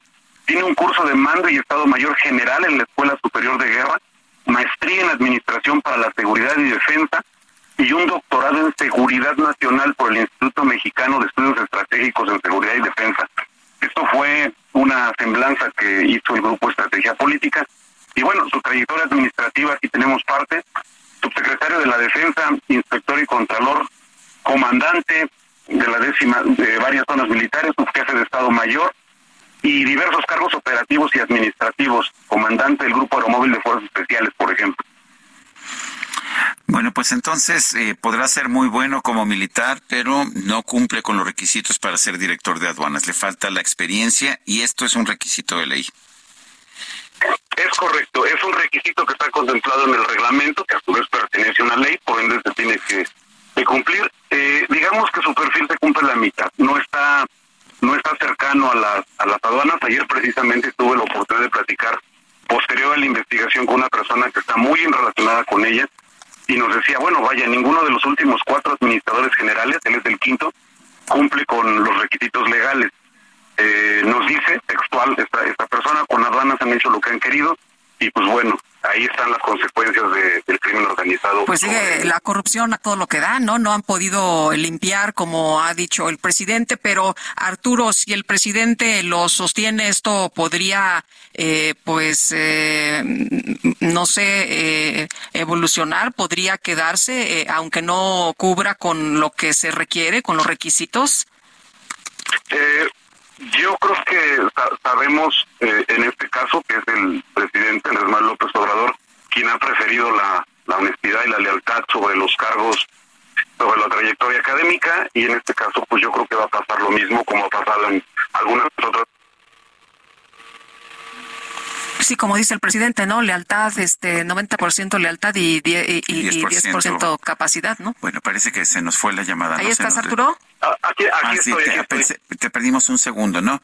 Bueno, entonces es, es un nombramiento, en todo caso, de alguien leal, pero que, pues, que no demuestra haber tenido la capacidad para ocupar el cargo. Yo creo que sí, el mismo, el mismo presidente de México lo comentó en el momento de que lo anunció de que incluso él estuvo mencionado para ocupar el cargo de la Secretaría de la Defensa Nacional, es decir, eh, se privilegia más la cercanía, la posible lealtad que las trayectorias. Y es un punto muy importante, son las solo, solo son 50 donas en México que va a tener para ocupar. Muy bien, son los 50. Bueno, pues eh, Arturo Espinosa, reportero independiente, muchas gracias como siempre por tomar nuestra llamada y por explicarnos estos temas a los que les da seguimiento. Muchas gracias a ustedes. Un saludo, Sergio Lupita. y Arturo, a propósito, me gusta mucho seguirte en redes sociales eh, porque eres muy acucioso, eres muy preciso con tu información, siempre tienes un sustento y quienes te leemos lo agradecemos. Muchas gracias. Te agradezco muchas palabras, las valoro y me responsabiliza a seguir así. Muchas gracias. Gracias, Arturo. Son las 8 con 39. Vámonos con el Químico Guerra. El Químico Guerra. Con Sergio Sarmiento y Lupita Juárez. Químico Guerra, ¿qué nos tienes esta mañana? Pues una noticia, Sergio Lupita, que salió hoy a las 5 de la mañana, eran las 12 del día en Europa, en Alemania concretamente, en donde se da a conocer el resultado del primer semestre del año eh, en cuanto al consumo de electricidad. Ya ven que Alemania se encontró con eh, pues dos pinzas que la estaban ahorcando, ¿no? Una de ellas decidieron salirse de la energía eh, nuclear por toda la presión social, etcétera, y luego viene la guerra de Ucrania y al depender fuertemente Alemania del gas ruso, pues se encontró con una disyuntiva energética verdaderamente angustiante. Les he comentado hechos, ¿verdad?, recientes como de que construyeron a velocidad récord unas estaciones flotantes para el gas de otros lugares, específicamente eh, de, África del Norte, etcétera, pero resulta que eh, toda la instalación que han hecho eh, les dio un avance muy importante. Estoy leyendo en esto, el reporte de hoy a las 5 de la mañana dice que las energías renovables cubrieron por primera vez más de la mitad del consumo de electricidad alemán en la primera mitad de este año. Son los datos a el día de hoy, 28 de junio.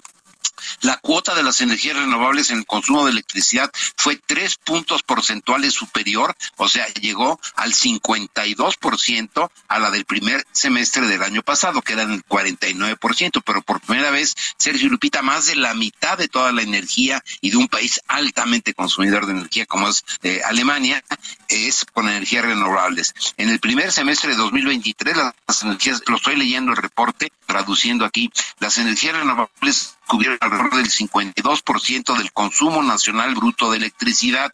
Así está en los eh, datos que tengo aquí, Sergio Lupita, del Centro de Investigación de Energía Solar e Hidrógeno de Baden-Württemberg en Alemania y de la Asociación Alemana de Industrias de la energía y el agua. La cuota de las energías renovables en el consumo de electricidad fue así tres puntos porcentuales superior. Sobre todo en mayo, la cuota de las energías renovables en el consumo de electricidad fue inusualmente alta, llegaron al 57% por eh, la insolación eh, prematura. Solo en febrero de 2022, debido a una alimentación eólica excepcionalmente alta, se ha alcanzado hasta una cuota más alta de renovables del 62%. Pero esto que indica que se tomó la decisión correcta, hay muchos que dudan acerca de esto, ¿no? Y que dicen, bueno, pues es que metió la pata Alemania, ¿cómo era posible? Pues aquí está el resultado, Sergio Lupita, más de la mitad de su consumo energético por primera vez lo producen en su propio suelo con recursos limpios y recursos que están ahí para todos, el viento y el sol. Es un verdadero triunfo para Alemania, Sergio Lupita. Pues muy bien, qué bueno que, haya un camino y que nos lo estás, lo estás señalando y Alemania también. Un fuerte abrazo químico. Muchas gracias, eh, Sergio Lupita. Buenos días. Hasta luego. Muy buenos días también para ti, Químico Guerra. Y bueno, pues ya les eh, adelantábamos más temprano esta información. Los 14 empleados de la Policía Estatal en Chiapas están vivos. Los plagiarios han difundido un video que se grabó en la madrugada de este miércoles, a través de cual pues despide, eh, piden la destitución de tres mandos policiales para que sean liberados. Esa es la instrucción. Si quieren que los liberen, bueno, pues destituyan a estos tres mandos. Vamos a escuchar parte de lo que se escucha en esta grabación. Buenas noches.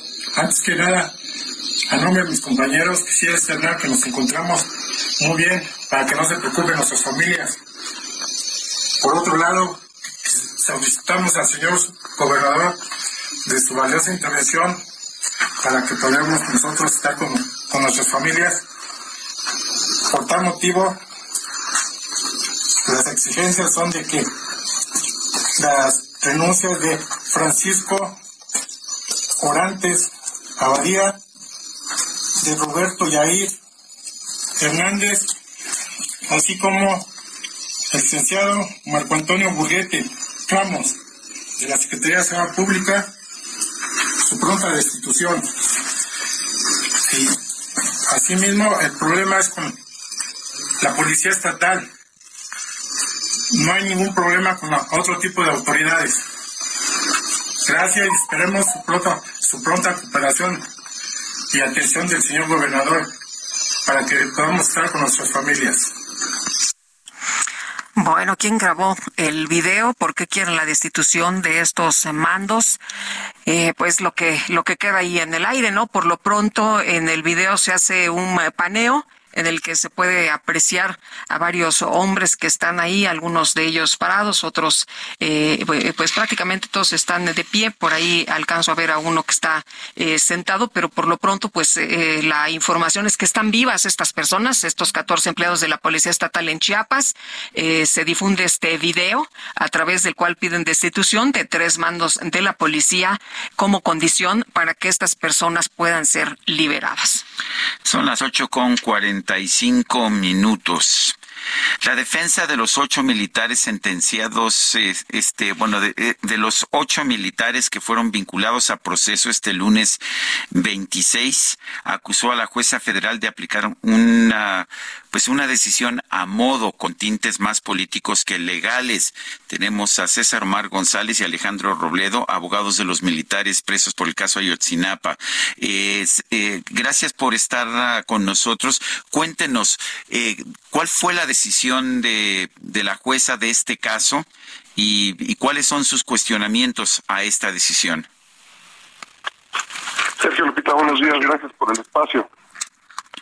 pues mira, efectivamente, eh, que la verdad no, sentimos que tenga ni pie ni cabeza, eh, donde mezcla los hechos, donde no define con claridad las circunstancias de tiempo, de modo, de lugar, de ocasión, es decir, cómo fue que pasó o no pasaron los hechos, quién hizo qué cosa o dejó de hacer tal cosa que tenía obligación por la ley, por la calidad que tienen de servidores públicos, y que finalmente sí, eh, nosotros estamos convencidos que es una resolución absolutamente política y que obedece más a eso que a la razón jurídica y a buscar la verdad de los hechos.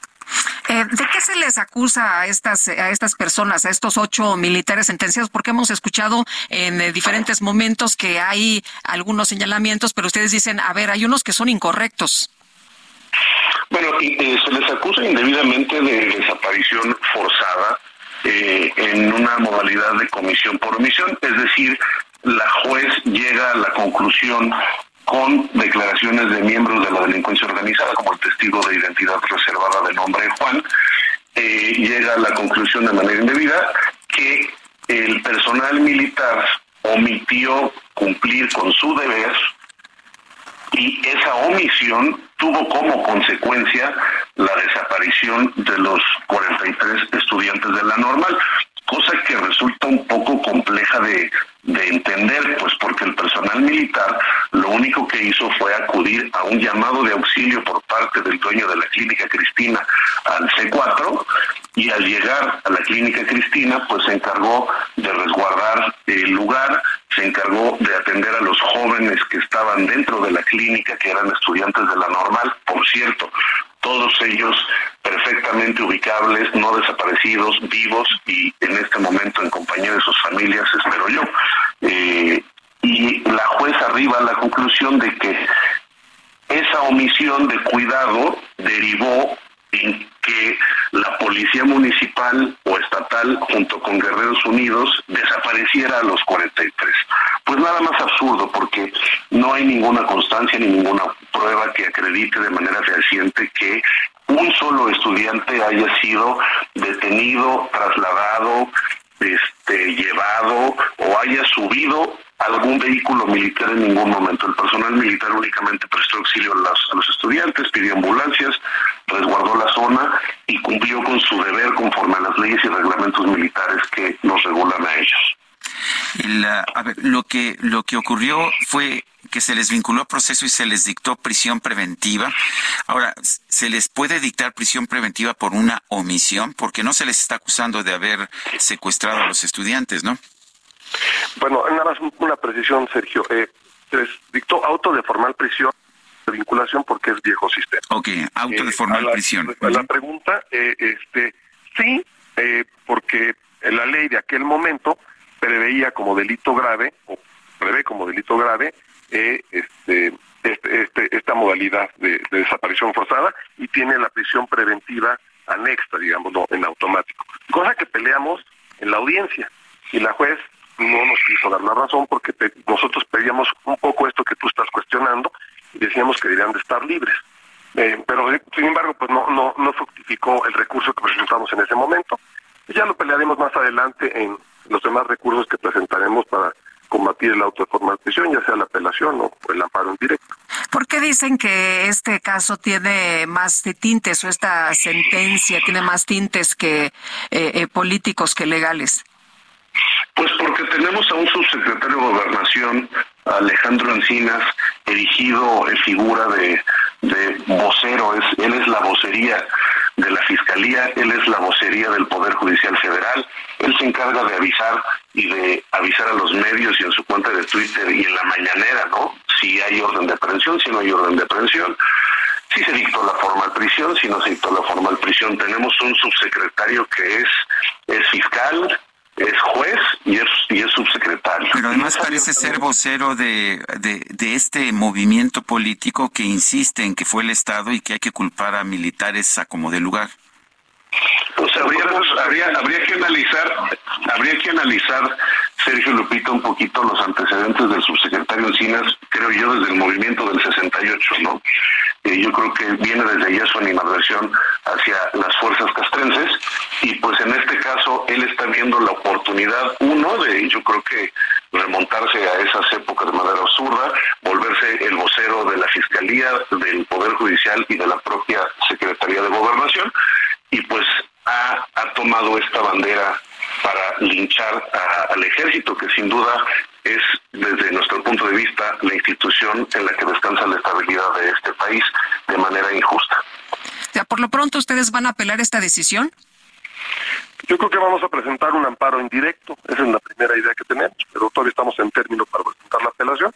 Lo que sí es que la vamos a combatir sin duda alguna por uno de los dos medios. Ahora, ninguno de estos militares estuvo o se les está acusando físicamente de haber secuestrado a los estudiantes o de haberlos matado o de haber participado en pues en las acciones que sabemos que pasa, que pasaron, pero que ahora nos dicen que no pasaron, que porque era parte de una verdad histórica. Así es, Sergio. Efectivamente, no hay ninguna constancia ni ninguna imputación de manera directa a ninguno de nuestros representados. No se les ubica en circunstancias de modo, de tiempo ni de lugar. No se dice qué hicieron o qué no hicieron cada uno de ellos. Es decir, con meras declaraciones subjetivas por parte del testigo protegido Juan, que no es nadie más que un miembro de la delincuencia organizada perteneciente a Guerreros Unidos y que sí participó activamente en la desaparición de los estudiantes, que es Gildardo López Astudillo, basándose en una simple declaración a modo y, y, manipulada y haciendo uso y abuso de la figura del testigo protegido, pues justifican que eh, el testigo Juan refiera, contrario a sus declaraciones anteriores, porque en su momento dijo que primero los habían levantado la Policía Municipal y Estatal y ahora nueve años después viene y dice que ya recordó que, no, que fue el personal militar más bien. Eh, y con esa simple conjetura por parte de este testigo protegido, eh, haciendo alusión a hechos subjetivos en el cual no señala de manera directa ninguno de nuestros descensos, sino que dice los verdes, los militares, los guachos, o sea, puras, puros lugares subjetivos no acreditables, no comprobables. Eh, en un eh, minutito, eh, por favor, ¿por qué se da tanto peso al testigo Juan? ¿Por qué creen ustedes? Pues porque es la única prueba que tiene el subsecretario para para tratar de mantener un asunto que se está desmoronando, ¿no? La verdad es que este asunto se ha venido cayendo en otras resoluciones judiciales eh, y yo creo que lo que quieren es brincar el sexenio y tratar de justificar su muy mala actuación al frente de la Subsecretaría de Derechos Humanos. Él debería ser el primer promotor de los derechos humanos y también los militares tienen derechos humanos y él se ha encargado de violarlos. Bueno, pues yo quiero agradecer a ambos, César Omar González y Alejandro Robledo, abogados de los militares presos por el caso Yotzinapa. Gracias por haber tomado nuestra llamada. Gracias a ustedes. Gracias, buen día. Buenos días. Bueno, aquí eh, el esfuerzo por parte del subsecretario Alejandro Encinas es demostrar que fue el Estado pues acomodó el lugar, porque en realidad las pruebas lo que indican es que fueron policías municipales y miembros de Guerreros Unidos, pero como eso es la verdad histórica, pues quieren echarle la culpa al Estado, aunque ellos mismos reconocen que estas personas pues no tuvieron eh, nada que ver, pero eso no significa Pero es injusto, ¿no, Sergio? Que si una persona que no participó en un hecho sea condenada, que sean condenados, pero quienes no, perpetraron no estos no hechos. están condenados, vale la pena recordar, no están sentenciados, no están condenados, simplemente están acusados y están siendo procesados. Regresamos.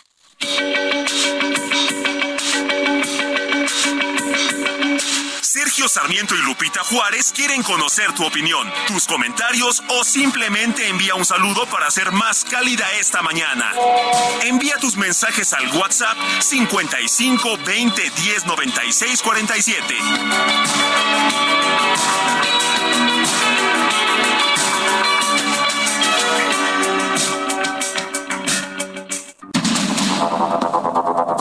Continuamos con Sergio Sarmiento y Lupita Juárez por el Heraldo Radio.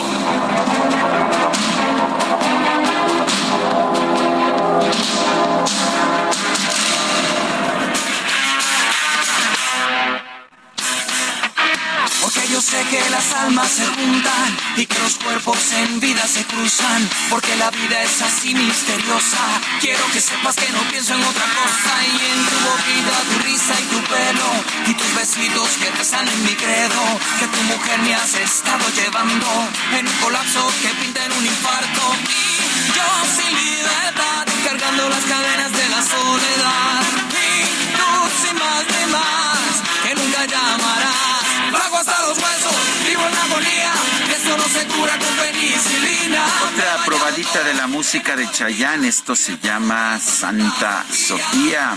Y estamos escuchando a este cantante puertorriqueño, eh, un cantante pues que está cumpliendo años el día de hoy, nació el 28 de junio de 1968, tiene entonces, está cumpliendo 55 años. Muy bien, ¿no? Llega muy bien a sus 55. Bueno, este, Vamos con vámonos los con los mensajes. Las actas de nacimiento actuales que baja uno en línea solo traen el apellido paterno de los dos padres, es lo que nos dice Vicente. Ah, bueno, pues ya, Ah, ya tenemos ya, esa información, esa no la aclaración. conocía yo. Dice otra persona, los saludo con cariño porque empiezo el día escuchándolos. Quiero comentar que en este país nadie gana más que el presidente. Soy trabajadora social y los recursos de una persona o se calculan restando los egresos a los ingresos y en el caso de- del presidente le sobra todo su sueldo porque no gasta nada ni los 200 pesos de su cartera. Soy Felicitas Graciela Rodríguez de Zapopan, Jalisco. Saludos, felicitas, un abrazo grande. Y nos dice otra, oye, pero le hicieron su cuenta, felicitas, le, le hicieron a, a- a su cuenta, ¿no? Al presidente de cuánto ganaba y no gana tan poquito, ¿eh? Este, nuestros compañeros ahí en diferentes columnas, en diferentes espacios informativos hicieron ahí una cuenta de lo que este gana el presidente y no cree usted que son dos pesos ni y tampoco esto que, pues que, que se señala, ¿no? De que nada más gasta eh, poco, este, de que de lo que recibe y que gana menos que los demás. Buenos días, Lupita y Sergio. Queda claro que la ley electoral es totalmente impracticable e inaplicable. Conocien, dice, considerando la pobre y tibia actuación del INE actual y ante la mimetización del Frente Amplio por México, alianza opositora por el método para elegir a su candidato, igual que los de Morena violentando la ley que todos estos actores políticos crearon, no hay duda, todos son iguales, solo quieren su continuidad. Pobre México es lo que nos dice Juan Carlos Echenique March. Nueve con tres minutos, el coordinador de la bancada de Movimiento Ciudadano en la Cámara de Diputados, Jorge Álvarez Maínez, presentó una denuncia contra los aspirantes a la presidencia en 2024 por actos anticipados de precampaña. Está en la línea telefónica Jorge Álvarez Maínez. Jorge, gracias por tomar nuestra llamada. Y nos dicen que no son actos anticipados de precampaña, que porque no son precampañas ni campañas, ni son precandidatos ni candidatos, sino aspirantes a ser, ¿qué es? Defensores de la cuarta transformación. ¿Qué opinas? ¿Así, así de fácil se pueden resolver las cosas? No, por supuesto que no, Sergio. Lupita, gusto en saludarlos. Hola, Buenos ¿qué días. tal? Buenos días. Coincido totalmente con el último comentario del auditorio que leyeron. Eh, no podemos normalizar que en México se rompan leyes electorales que costaron vidas, que costaron eh, sangre, que costaron décadas de lucha y que eh, se construyeron esas regla- reglas electorales para tener contiendas equitativas, democráticas, plurales. Y hoy el colmo de todo eh, es que, como se decía en ese comentario, la alianza caiga en el juego del régimen, del presidente, y quiera hacer lo mismo que se está haciendo desde el régimen, violar la ley, iniciar cinco meses antes las precampañas, por supuesto que son precampañas, lo he explicado de manera muy didáctica Ciro Murayama, se están utilizando recursos, se están haciendo actos públicos, se están promocionando figuras, son precampañas anticipadas y por supuesto que no vamos a permitir que el INE, que el Tribunal Electoral se crucen de brazos frente a la evidente quiebra del sistema electoral mexicano. Eh, Jorge, lo que hemos estado escuchando es que esto es muy normal en unos eh, en un proceso interno, que esto no está afectando la equidad de la contienda, eh, que en Morena están haciendo pues eh, lo que tienen que hacer, pero que no hay ningún problema, que esto no debe ser visto como una precampaña, porque esto es eh, interno. Pues eh, por supuesto que es una precampaña, están eligiendo abanderados presidenciales en este caso, eh, es evidente que están eligiendo eso y no un cargo interno. Eh, creo que no nos debemos de acostumbrar sea normal que muchos lo hagan, que se haya hecho en otras ocasiones, es justamente por lo que se luchó mucho tiempo, para cambiar el régimen de sistema único, para cambiar el dedazo, el caudillismo, todas las prácticas que trajeron a México al lugar en el que se encuentra hoy. Y creo que no podemos aceptar que de la noche a la mañana se desmonte ese sistema electoral democrático que se construyó, sobre todo de 1979 para acá y con más fuerza desde el 96. Eh, no vamos a aceptar que eso se quiebre, eh, sería un costo demasiado alto en aras de competirle al régimen eh, replicáramos. No es manera de luchar contra el gobierno en los términos del gobierno, ni por recursos, eh, ni por programas. Se debe luchar con ideas, con principios desde otra lógica y creo que eso es lo que hay que hacer eh, con claridad. Ahora, eh, es, es, muy difícil, ¿no? Que el INE pudiera votar eh, inhabilitando a Morena o a los, a, los seis candidatos presidenciales del gobierno. Eh, finalmente parece que el momento en que todos violan la ley, pues se vuelve... Que, a que se actúe y se marque un precedente histórico. Eh, si no lo hace el INE pasará eh, tristemente a la historia. Peor que el INE de Luis Carlos Galdés como, como un como un INE que claudicó eh, ante su deber democrático, pero además no hay que dejarle toda la carga al INE. Los ciudadanos debemos de exigir el respeto a la ley, porque básicamente es en lo que se basaba eh, la teoría de, del contrato social de Rousseau que escribió hace poco más de 200 años. Si aceptamos entre iguales alguien esté por encima de la ley, eh, cuando ese alguien llega al poder, eh, luego no le podemos reclamar que sea un tirano. Creo que eh, es lo que estamos normalizando en el país, en muchos lugares, se está pasando, por supuesto, en Rusia, hay amenazas de este tipo en Francia, en Reino Unido, en Estados Unidos, pero hay que eh, dar la pelea de nuestra generación por los valores democráticos, liberales, que inspiraron a las generaciones eh, que nos dieron estas reglas, estas instituciones, y que no claudicaron y que no se dieron ante sus principios. hace muchísima falta más Castillo Esperanza, Severtos Castillo, que los dirigentes políticos que tenemos en la actualidad. Entonces, eh, Jorge, ¿están esperando lo que diga el tribunal? Estamos eh, confiados también. Yo creo que van a actuar. Eh, por supuesto que se tienen que ir dando hechos, agotando instancias, eh, consumando eventos, pero yo creo que al, el principal interesado en frenar estas precampañas anticipadas debería ser el Tribunal Electoral y el INE, porque si no se les van a salir de control y su papel pues será meramente decorativo, simbólico, en una contienda tan importante como la que tendremos el próximo año. Muy bien, pues Jorge Álvarez Maínez, coordinador de Movimiento Ciudadano en la Cámara de Diputados, gracias por tomar la llamada. Al contrario, Sergio, gracias por el espacio. Gracias, Lupita. Buenos Hasta días. Luego. Gracias, muy buenos días. Son las nueve de la mañana con nueve minutos, nueve con nueve. Y ya la veo, se acerca, se acerca, se acerca, vestida de, no, no es pre-campaña, perdón, son de recorridos, de recorridos por la nación, es la micro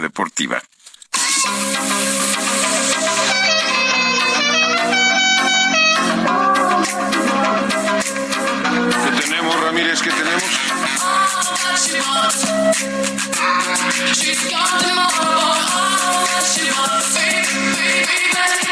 La micro deportiva. Bueno, no, la micro deportiva, imagínate, con 5 millones. ¿Qué haría, ¿Eh? con, ¿Qué cinco haría millones? con 5 millones? Se compran un helicóptero, se me hace. Pues por lo menos que le cambien el trapo al cacharpo. Ya, está muy mugroso. Qué quemada, ya ¿Cómo estás, mi querido Julio? Muy bien, Romero? muy bien, mi querida Lupita, Sergio, amigos del auditorio, qué placer saludarles. No, bueno, con sí, mira, le pondríamos nuevo peluche al tablero. Nuevo auto estéreo. No, bueno. Este, caja este de, de sonido, amplificador, ecualizador, este, edecán, además de cacharpo, un edecán. No, porque ya ves que pues, todos los hay que tener edecán, ¿no? Para que ya, ya no es políticamente No es políticamente correcto, correcto, ¿eh? Este, pero hay que tener, ay, disfrazadona si quieres, ¿no? Pero bueno, en fin, no, bueno. No, no le des, eh, es más, ya. Ya, se, se- se retiran los cinco cancela. millones, se cancela. Por eso Dios Se no le da cancela. regalos a cinco alacranes. millones por este. Perdiste cinco millones. Bueno, bienvenidos a esta asamblea informativa. ¿Qué Te pasaste. La micro, la micro deportiva. El DJ Kike está desconsolado, mira No, nada más ahí no, llorando sobre ya- no, pero él va a los el- controles. él va a ser el administrador de todo ese. mal. Dice todo que ese ya se está probando unos shortcitos este, ajustados para ver si, si pasa como de O que sean de, sí de- de calienta. ¿no? No de licra, porque sí, ya sería como muy grotesco, ¿no? Entonces, este, Bueno, termina la asamblea. tenemos termi- termina la información asamblea. deportiva, Sí, ¿verdad? sí, Sí, vamos con la información deportiva, porque ay, me imaginé esa escena y mejor me voy a. ¿Nos regresamos, por favor? Bueno, sí, ya no nos regañe, no nos regañe. Doctor mande bajando su, su, su acta de nacimiento. Bueno, oigan, de nueva cuenta, la banderada por México, Alexa Moreno, volvió a subir a lo más alto del podio en la gimnasia, allá en los Juegos Centroamericanos y del Caribe en San Salvador. Alexa ganó la que es su prueba, el salto de caballo, y de paso se colgó su tercera presea en esta justa, lleva dos medallas de oro. Mientras, en otra actuación histórica, el voleibol de playa entregó el oro con Juan Virgen y Miguel Sarabia, que se impusieron a la dupla de Nicaragua en dos sets. Con esto, la disciplina consigue el primer lugar en estas justas centroamericanas. Primera medalla de oro para el voleibol de playa de nuestro país. Qué gran actuación de Juan Virgen y Miguel Sarabia. Estuvieron muy contundentes hasta llegar a la medalla de oro. Mientras tanto, Miguel de Lara se llevó la prueba de los 50 metros pecho en la natación y lo hizo de una manera muy peculiar, ya que empató en el primer lugar con Michael Schroeders de Aruba. Ambos nadadores tocaron al mismo tiempo la pared de la alberca luego de una lucha muy pareja en cada brazada y detuvieron el reloj en 27 segundos y 51 centésimas. Esto es rarísimo, en verdad, rarísimo. Dos nadadores al mismo tiempo y a los dos se les entregó la medalla de oro. Mientras tanto, la cubana Laina Pérez dio muestra de verdadero deportivismo que ha sido aplaudido en todo el mundo. El equipo mexicano hizo el 1-2-3 en el tiro deportivo con pistola a 10 metros, pero el reglamento de Centro Caribe Sports, un país no puede recibir tres medallas en un mismo evento. Lo cual por es lo que injusto. es injustísimo. Pero fíjate la historia. Alejandra Cervantes se vio obligada a entregarle la presea de bronce a la caribeña. El intercambio se hizo sin mayores problemas, con la presencia de las autoridades. Pero Laina, en un discurso más que emotivo, señaló que no podía recibir algo que no había ganado y le parecía injusta esa regla, por lo que se quitó la medalla del cuello y se la volvió a colocar a la mexicana en un hecho que ha sido aplaudido de manera importante en todo el mundo. Sí, yo tampoco entiendo esta regla de por qué un país no puede obtener tres medallas. Pues si la ganan en la competencia, eh, no tiene nada que ver con la competencia que debe haber. dicen que es por la paridad para los países más débiles y demás. Pues es una es una tontería, pero qué grande, qué grande Laina Pérez que le regresó la medalla de bronce a la mexicana ¿Te Alejandra. imaginas Cervantes. si descalificaras a un velocista jamaicano en los Juegos Olímpicos por ser el tercero? No, ya lo han hecho en Juegos Olímpicos, han ganado en la prueba de 100 metros, Se en han la ganado. velocidad. Sí, uno, ganan todos, pero porque son los mejores. Sí, claro. Pero imagínate, ¿no? Llegar y no, pues tienes que regresar la medalla al cuarto lugar. Pues no, no, no me parece como lógico, pero pues esta, esta, esta Laina Pérez dio una muestra y pues ahora sí que este le- les dio una cachetada con guante blanco. La selección mexicana de béisbol derrotó 7 por 0 a Nicaragua y en tres duelos se mantiene invicta y no ha recibido carrera en contra. Por su parte, la selección de fútbol debuta el día de hoy ante República Dominicana. Gerardo Espinosa, director técnico de esta tricolor sub-23, fue contundente al asegurar que están obligados a una medalla luego de lo que ha pasado en el fútbol nacional en todas las selecciones. Es cierto que eh, ha sido muy difícil los procesos anteriores. Selección mayor, no avanzamos en fase de grupos. Selección sub-23, no estamos en las Olimpiadas. Selección sub-20, no está en Mundial. Señores, esto, sinceramente, para, para México no debería de ser. Eh, se necesita trabajar mucho y muy fuerte para volver a tomar el camino y elevar otra vez el fútbol mexicano. Obligado, obligado a la medalla. Mm, con amanecimos el día de hoy. México ya tomó la cima del medallero con 37 de oro, 37 de bronce, eh, 37 de oro, 37 plata y 28 de bronce, un total de 102 preseas. Colombia, 33 de oro, 15 de plata y 19 de bronce para un total de 67. Cuba, 21 de oro, eh, 21 de oro, 18 plata y 22 de bronce, un total de 61. Y con estos resultados, Ana Guevara, directora general de la CONADE, volvió a asegurar que ni ella ni el organismo que dirige tienen algo en contra de los deportistas, pero los recursos se entregarán a quienes cumplan los lineamientos. Hay que cumplir. Ah, antes no se hacía. Antes como antes, hoy como hoy. Ese es el punto. No hay ningún sesgo, no hay ningún interés de mi persona ni del equipo que labora en la CONADE de perturbar a los atletas, ni tampoco los hemos mandado a vender nada. No están privados de hacerlo, es un derecho que tienen cualquier hacerlo y buscar la manera de sacar fondos. Pero nos cargan a nosotros el, hecho como si nosotros no quisiéramos dar el dinero. No es que estamos impedidos de hacerlo es que no se los queramos, estamos impedidos legalmente.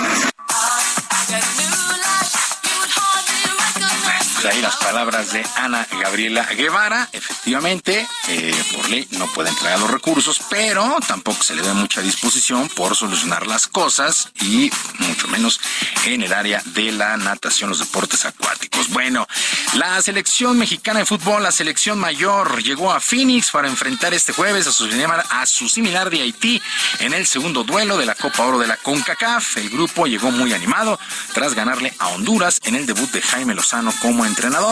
En lo que corresponde al balompié local, el argentino Lisandro Magallán se convirtió en nuevo jugador de los Pumas de la universidad. De cara a la próxima campaña, el defensa central de 29 años llega procedente del Elche de España y a reforzar la posición, la defensa central, ya que los universitarios han recibido 63 goles en las últimas dos campañas. Así el asunto, dupla de centrales extranjeros en los Pumas. En América, el colombiano Roger Martínez agradeció al club Luego de su estancia de cinco años, ya que terminará su contrato el próximo viernes, justamente cuando arranca la campaña.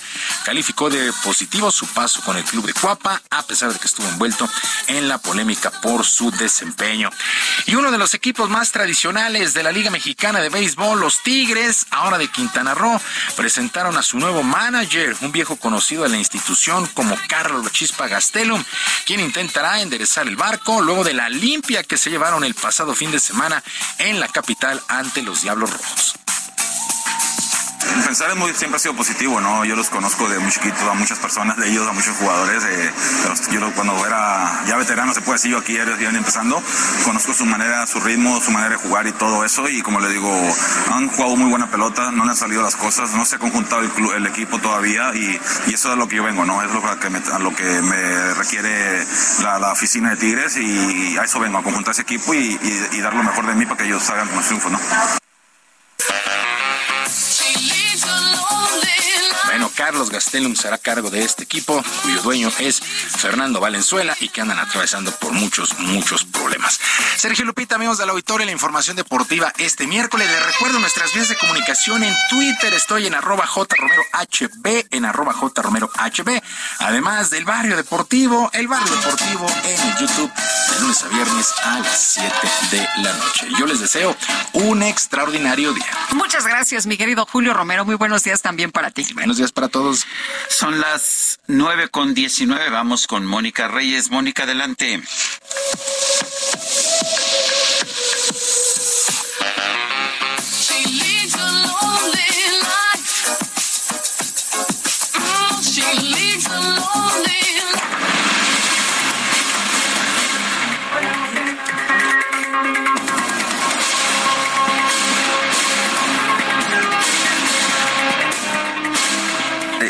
Hombre, anda Mónica Ah, ¿Qué por acá, por pasa? allá, como co- corre y corre a ver, Mónica, ¿qué nos Ay, tienes? ¿Qué tal? ¿Cómo está? Pues yo estaba ¿Cómo aquí estás? pendiente de los deportes, que, que bueno, pues se me olvidó el guion. Ah. Es Muy lo que pasa. Es lo que pasa. es En la vivo. radio en vivo. Exactamente. Ah, qué bonita es la radio en vivo. radio, me encanta. Me encanta. Sí. Ay, sí, Lo, disfrutamos mucho, lo gozamos mucho. Y, y vaya que pasan estas cosas, ¿verdad? Sí, sí, sí. Pues bueno, sí. Un torbellino, te veían a todo el mundo como torbellino. Sí. Pero Bueno. cuéntanos, cu- ¿qué, qué nuevas nos ¿Qué traes? traemos? empecemos, pues ustedes ya saben quién los va a mantener en el futuro. A ver, si están pensando que serán sus hijos, que se casarán con un millonario, una millonaria, que encontrarán un tesoro, ¿qué creen? Que no, que somos nosotros los responsables de asegurarnos una buena calidad de vida, pues en lo que resta del futuro hay que ahorrar en nuestra Afore, no lo que nos sobre, sino destinarle un pequeño porcentaje, pero eso sí, fijo.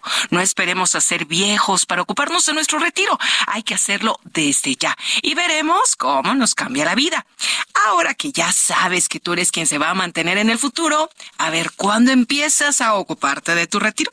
¿Quieres que alguien te dé más información? Entra a la página de la CONSAR en www.gov.mx diagonal CONSAR o llama a Sartel al 5513 28 50 Que tu ahorro de hoy asegure tu retiro y para ello cuentas, ¿qué creen? Con tu cuenta Afore. Bueno, pues ahora sí al ratito los veo de nueva cuenta. Muy bien, gracias. gracias. Bueno, y nos vamos rapidísimo con información de último momento. Regresamos a Chiapas con nuestro compañero José Torres Cancino, reportero del Heraldo Media Group. Eh, José, platicamos contigo hace apenas unos momentos. En tus redes sociales eh, dabas ya cuenta de un video que se difundió por la madrugada. Y bueno, platícanos cuál es la última, lo último de información que tenemos. Última hora, cuéntanos. Lupita Sergio, de último momento, regreso con ustedes para comentarles 14 empleados entre agentes y administrativos incorporados a la Secretaría de Seguridad y Protección Ciudadana acaban de ser liberados hace espacio de 10 minutos, ya fueron resguardados por la Policía Estatal. Se desconoce hasta este momento si los plagiarios los entregaron o se trató de tareas de rescate por parte de las corporaciones de seguridad federales y estatales, pero hasta el momento ya se encuentran sanos y salvos al interior de la misma base policial de donde salieron y de donde fueron plagiados. En esos momentos los van a reunir ya con sus familiares, pero se va a seguir un protocolo de seguridad para evitar una situación de inseguridad o que pueda ponerlos en riesgo de nueva cuenta. 14 personas ya han sido liberadas. En ese video del que hablas, Lupita, se difundió en horas de la madrugada y se dio a conocer hasta esta mañana, en el cual los 14 empleados exigían a las autoridades estatales aquí en Chiapas que se destituyera de forma inmediata a tres mandos policiales. Se desconoce si esto ocurrió, pero de, de, forma íntegra ya estas 14 personas sanas y salvas y a punto de reunirlas con sus familiares. Bueno, nos dice, son los 14, ¿verdad? Los 14 que habían sido secuestrados el día de ayer. Sí, los 14 ya están resguardados por la Policía Estatal, inclusive también por elementos del Ejército Mexicano y la Guardia Nacional, y en unos momentos más, como te acabo de comentar, los van a reunir con sus familiares, todo esto en un protocolo bastante fuerte de seguridad. Muy bien, pues estamos atentos, mi querido José, muchas gracias, muy buenos días. Pendientes, buenos días. Y vamos a las calles de la Ciudad de México. Israel Lorenzana, adelante. Sergio Lupita, muchísimas gracias. Un gusto saludarles esta mañana. Tenemos información de la zona de Valdera. Hay que recomendar a nuestros amigos anticipar su paso, esto con dirección hacia la avenida Chapultepec. Tenemos algunos asentamientos a la altura de la avenida Morelos, así que bueno, pues hay que por supuesto armarse de paciencia con dirección hacia la avenida Niños Héroes. También echamos un vistazo a través de la avenida Morelos, la circulación aceptable para quien va con dirección hacia el Paseo de la Reforma. Habrá que pues manejar con mucha precaución. Es la información que les tengo esta mañana. Gracias, Israel. Bueno, son las nueve con veinticuatro. Nuestro número de WhatsApp 55 20 10 96 47. Regresamos. Porque mis besos no llegan al cielo y mis promesas son palos de un ciego. Porque no soy matador ni torero. Quiero que sepan, nena mía, que no puedo con esa pena que es como una espada que me ha dejado cortado en mis ajadas y que los días me importan un bledo y lo que viene sin ti yo no lo quiero y yo.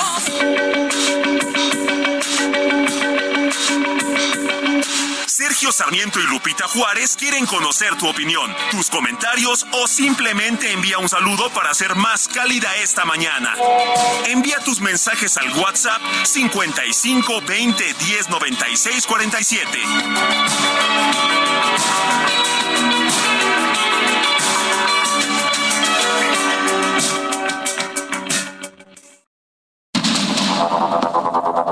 Continuamos con Sergio Sarmiento y Lupita Juárez por el Heraldo Radio.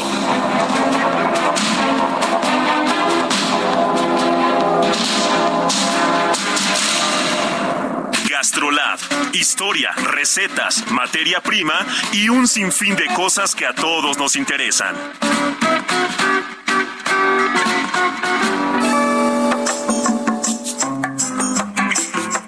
Buenos días. Soy el Chavi Israel Arechiga de Gastrolab. En Heraldo Gastrolab están las mejores recetas. Unas galletas de granola que necesitamos 420 gramos de granola, 40 mililitros de agua, 200 gramos de azúcar, una taza de harina, un poquito de sal, 3 huevos y 90 gramos de mantequilla. El procedimiento es una cosa sencillísima. Vamos a hidratar la granola, dejarla reposar por media hora.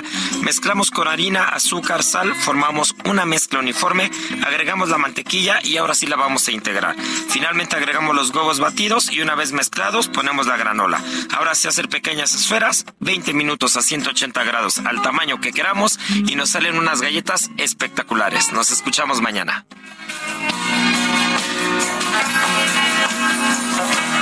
Nunca imaginé la vida sin ti. En todo lo que me planteé, siempre estabas tú. Solo tú sabes bien quién soy. De dónde vengo y a dónde voy. Nunca te he mentido, nunca te he escondido nada. Siempre me tuviste cuando me necesitaba. Piensa en tu nena, en tu ex. Nadie mejor que tú sabrá que di todo lo que pude dar.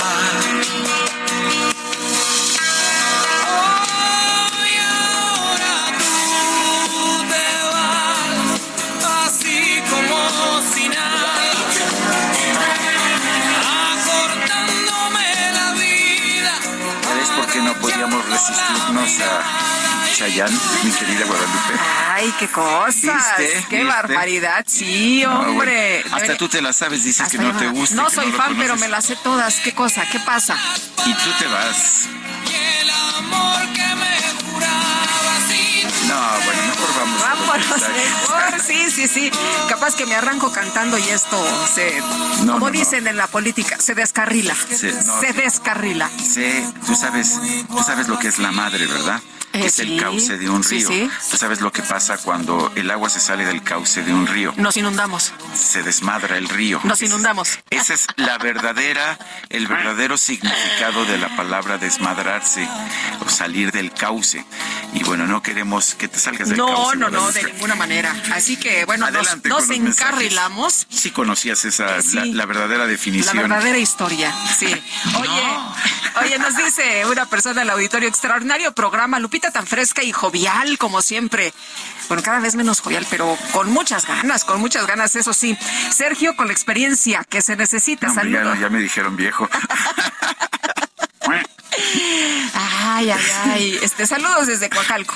Saludos a nuestros cuates allá en Coacalco, en el Estado de México. Sí, como ya me habían regañado por usar la palabra este no manches, que lo hice Ajá. así como de broma. Este, ¿Quién te- quién ahora te que se- regañó? No, pues aquí ya sabes, me mandan Sí. mensajes No me digas. estoy. Pues ya me regañaron que, no- eso, no e- hables ese así, vocablo no hables es, así. no es correcto. Bueno, pues ahora estoy Oye, dando la explicación etimológica de la palabra desmadre. Sí, es salirse del cauce. Dile al De que la te dijo que ese lenguaje no es correcto, que yo digo que chale. Ah, bueno, dice otra persona, soy la señora Rosa Lanís, me declaro ignorante en leyes, pero soy pueblo y deseo opinar que Marco Cortés, con su tonta regla, lo que está haciendo es dar más ventaja a Morena y que él también salga a reunir cien mil firmas para saber si deseamos su presencia en el PAN. Sería justo, ¿no creen? Es todo lo que pienso. Gracias, les mando un abrazo. Consuelo Sánchez, ¿sabe qué?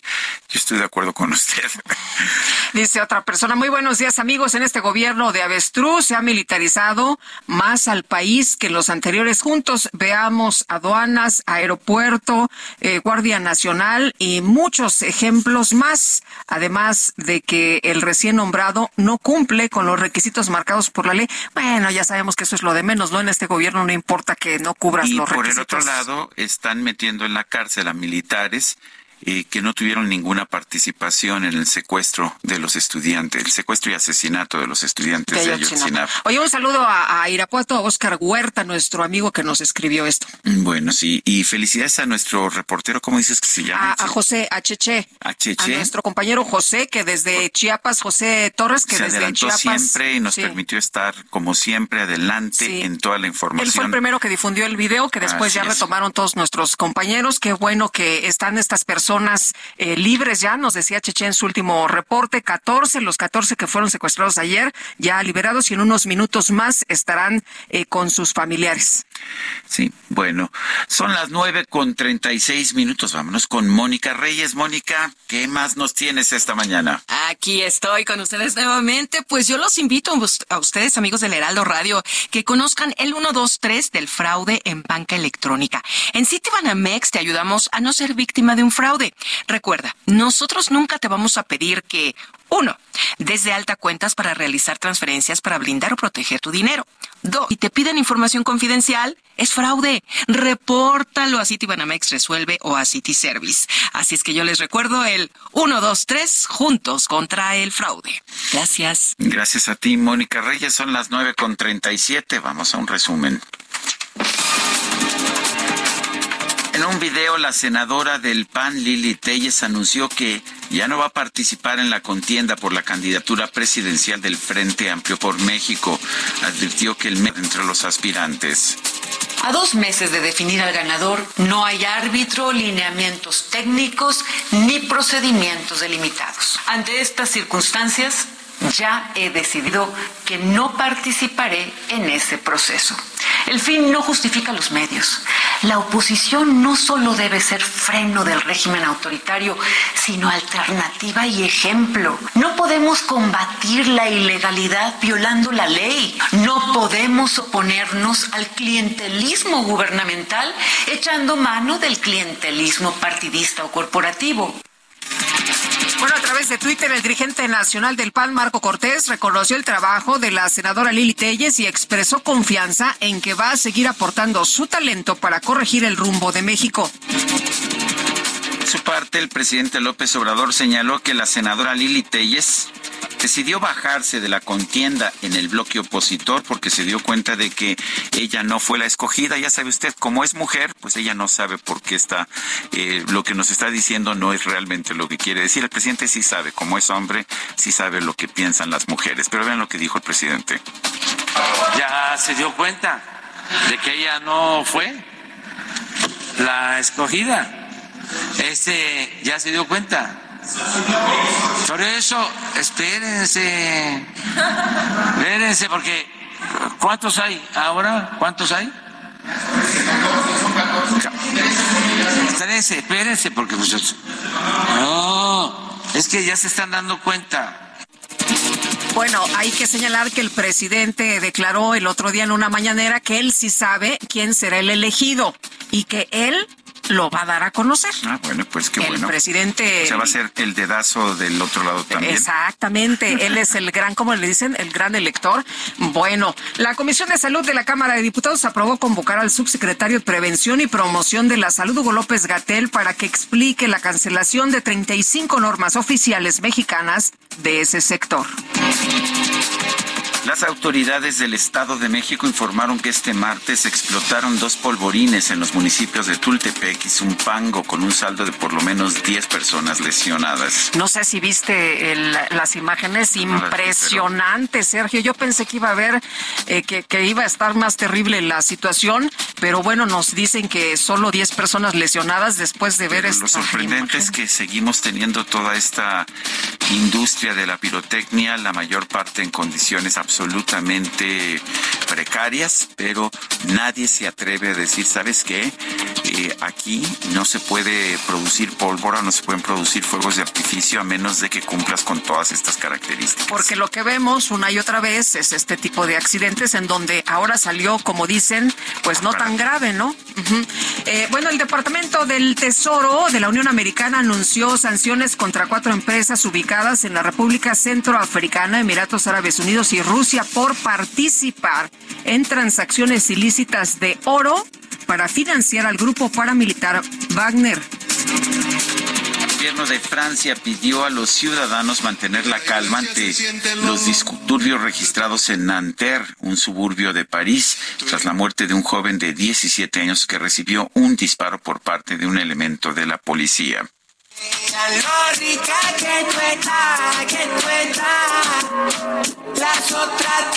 Bueno, en redes sociales ha ganado mucha popularidad un pastor cristiano que se llama Dani Martínez. Él es de Guatemala. Fue captado en un video cantando una canción. Es una adaptación de la canción Me Porto Bonito de Bad Bunny. Esto para invitar a los jóvenes a unirse a la iglesia. El pastor explicó que el video fue grabado durante un concierto benéfico para apoyar a una casa hogar. En la iglesia se siente el olor de tu perfume. Tú eres cristiana, yo soy cristiano y eso no juntos. Ella sabe que va a la iglesia y no lo presume. Si yo fuera tu pastor, subiera una foto, lo viene los dos. Okay, that's it. Bueno, se aventó ahí el pastor. A los cristianos les gusta mucho cantar, tengo entendido, ¿no? Sí, son bien, me parece y, y, y, bueno, pues ahí está con eh, aprovechando este una éxito de Bad Bunny, sí. Hay toda una tradición religiosa de del canto, bueno, el canto en las iglesias, el canto gregoriano. Gospel. Bueno, y qué tal este pues las grandes misas eh, de Vivaldi, de Ujú. Johann Sebastian Bach, de Händel. Bueno, vamos con otros temas. Se cumplieron tres meses del incendio en la estación migratoria de Ciudad Juárez, en el que 40 personas murieron. Hasta la fecha no hay transparencia acerca de las acciones que las autoridades mexicanas están llevando a cabo para investigar el caso. Yesenia Valdés Flores es coordinadora de defensa integral de la Fundación para la Justicia y el Estado Democrático de Derecho. Yesenia Valdés Flores, gracias por tomar nuestra llamada. A ver si usted nos puede dar un poco de luz. ¿Qué están investigando? Eh, ¿qué, pues, qué, ¿Qué está pasando con las acciones que debería tomar eh, la autoridad federal en este caso? Hola Sergio, buenos días, Lupita y Sergio. Buenos Muchas días. gracias. Eh, pues sí, lamentablemente estamos ante un caso nuevamente donde la autoridad mexicana no está asumiendo su responsabilidad. Efectivamente, estamos a 90 días de este crimen de Estado, me atrevo a decirlo así, eh, donde las autoridades siguen culpando a las personas migrantes sin asumir su responsabilidad. Y esto es grave, Lupita y Sergio, porque tenemos que decir que no estamos ante un accidente, sino que estamos ante la consecuencia de la política migratoria que se ha tomado por parte del gobierno mexicano. Y esta tragedia eh, tenemos que exigir como sociedad que no sea una más, que no se sume a la cuenta de casos impunes del Estado mexicano, ni que se quede en el olvido. Eh, por parte de la Fiscalía General de la República eh, se han inicia- iniciado diversas investigaciones que sabemos que ya diversas eh, eh, diversas personas están detenidas, 10 personas están detenidas, pero lo lamentable es que no se llegue al fondo, que no se hagan investigaciones donde se busque llegar al fondo de qué provocó, cuáles son las consecuencias eh, que se tiene por parte de las diferentes autoridades y en concreto del Instituto Nacional de Migración, no hay consecuencias de, eh, de su actuar. Y esto es lo que nos preocupa a las organizaciones civiles, que se quiera fincar solamente la responsabilidad de esta tragedia en los hombros de los migrantes. Por eso decimos que se sigue, se sigue criminalizando a, la- a las personas migrantes eh, sin que haya una diferencia entre este y otros casos, porque recordemos que desde 2011 la Comisión Nacional de Derechos Humanos a la fecha ha emitido más de 80 recomendaciones en contra del Instituto Nacional de Migración eh, relacionadas con las condiciones en que, con- en que mantiene detenidas a las personas. Eh, Yesenia, eh, provocando.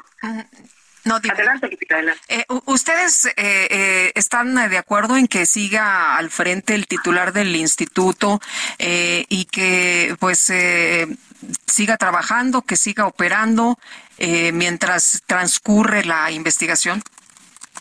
No, definitivamente no. La, la Fiscalía debería de dejar de, de simular eh, esta, esta inve- investigación y debería de por fin tomar una decisión fuerte, decidida y mandar un mensaje positivo eh, a la ciudadanía, no solamente a los migrantes, sino a la ciudadanía en general, eh, comenzando con separar de cargo, solicitando que se separe del cargo a Francisco Garduño.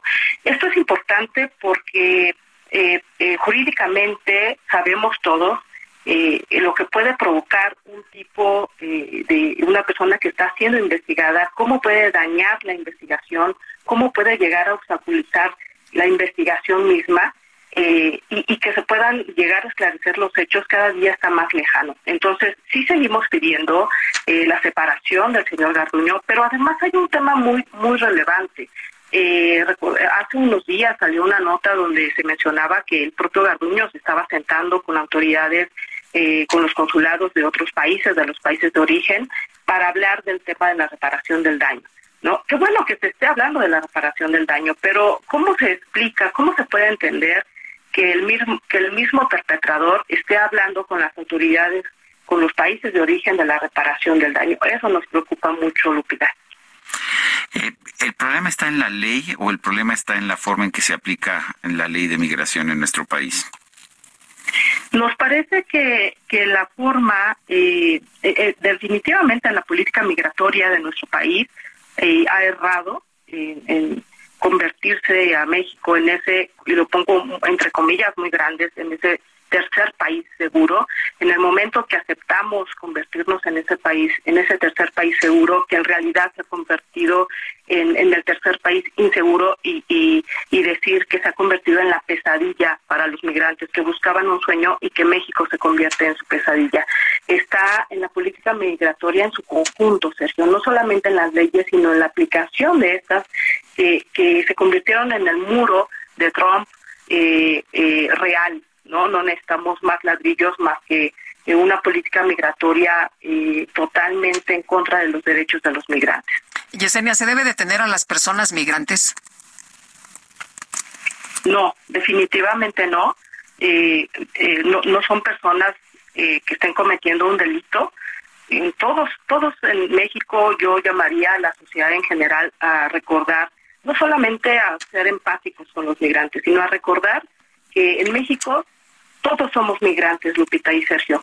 Hemos migrado de un estado a otro, de un municipio a otro, nuestros padres, nuestros abuelos, y entonces tendrían que llenarse las cárceles de México con todos los ciudadanos mexicanos y los ciudadanos de otros países.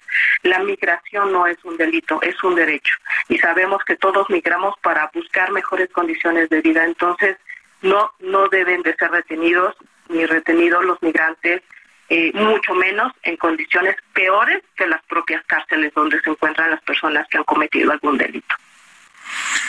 Muy bien, pues yo quiero agradecerte, Yesenia Valdés Flores, coordinadora de Defensa Integral de la Fundación para la Justicia y el Estado Democrático de Derecho. Gracias por conversar con nosotros ustedes. Muchísimas gracias. Gracias, buenos días. El sistema Cutzamala, que abastece un tercio del agua del Valle de México, ¿qué cree usted?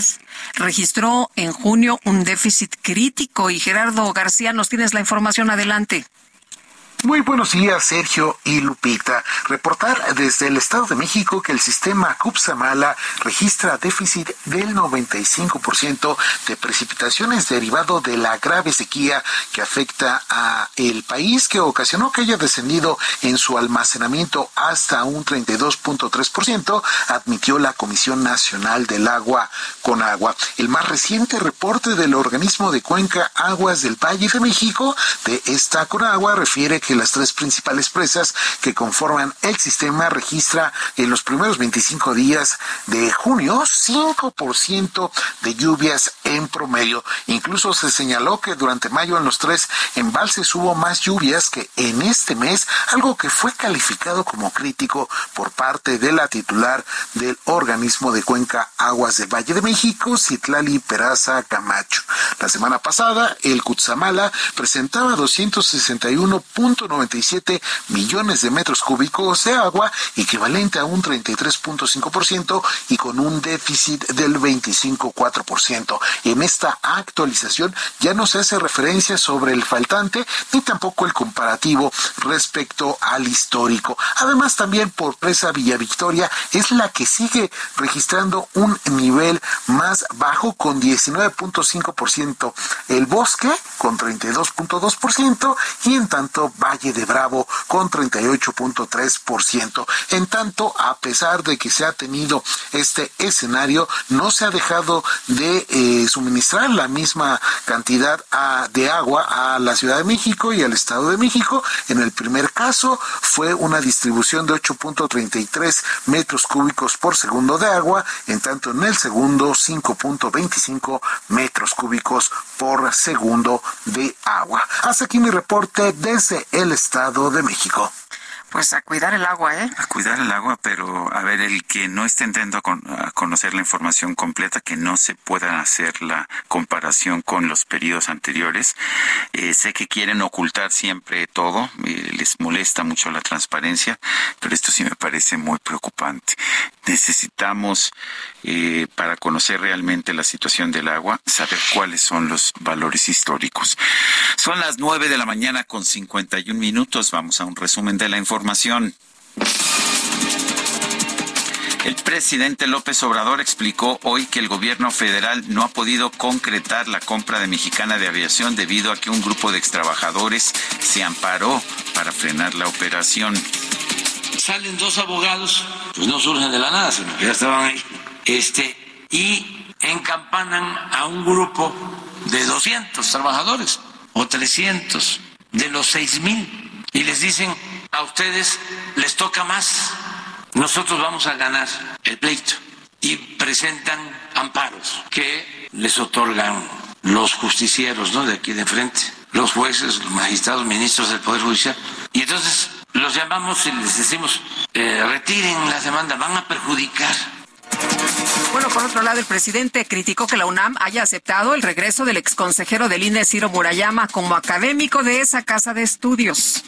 Se regresa ahora que termina de consejero del INE, se va a la UNAM, después de nueve años de ausencia, regresa de maestro de tiempo completo a Economía de la UNAM y le autorizan un sabático, es decir, un año de vacaciones. Bueno, es un año pagado, pero como forma parte de esa pequeña mafia o grupúsculo que lamentablemente se apoderaron de nuestra alma mater, de la UNAM, pues no pasa nada. Bueno, ya respondió el consejero Ciro Mureyama. Dice, presidente López Obrador, usted miente a la nación. Un sabático no son vacaciones, es. es. trabajar y es investigar. Dos, cuando fui consejero del INE, del INE México, no cobré en la UNAM, pero trabajé en ella. Di clases, dirigí tesis originales, pone entre paréntesis, no plagiadas. Y, no plagiadas, y publiqué. Y tres, lea si es capaz mi carta. Las autoridades de Chiapas confirmaron que dos patrullas de la Policía Estatal resultaron dañadas tras la explosión de una granada en las instalaciones de la dependencia en la ciudad de Tapachula. El Servicio de Emergencias de Ucrania informó que esta mañana se registró un ataque ruso en el centro de la ciudad de Kramatorsk, con un saldo de por lo menos ocho personas muertas y más de 50 heridos.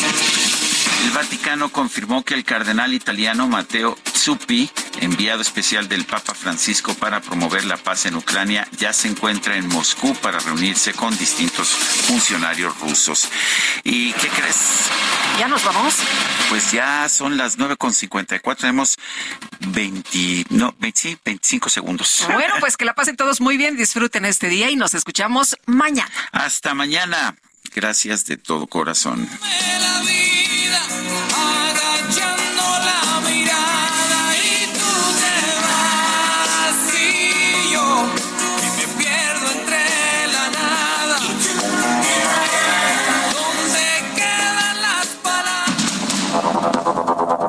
Heraldo Media Group presentó Sergio Sarmiento y Lupita Juárez.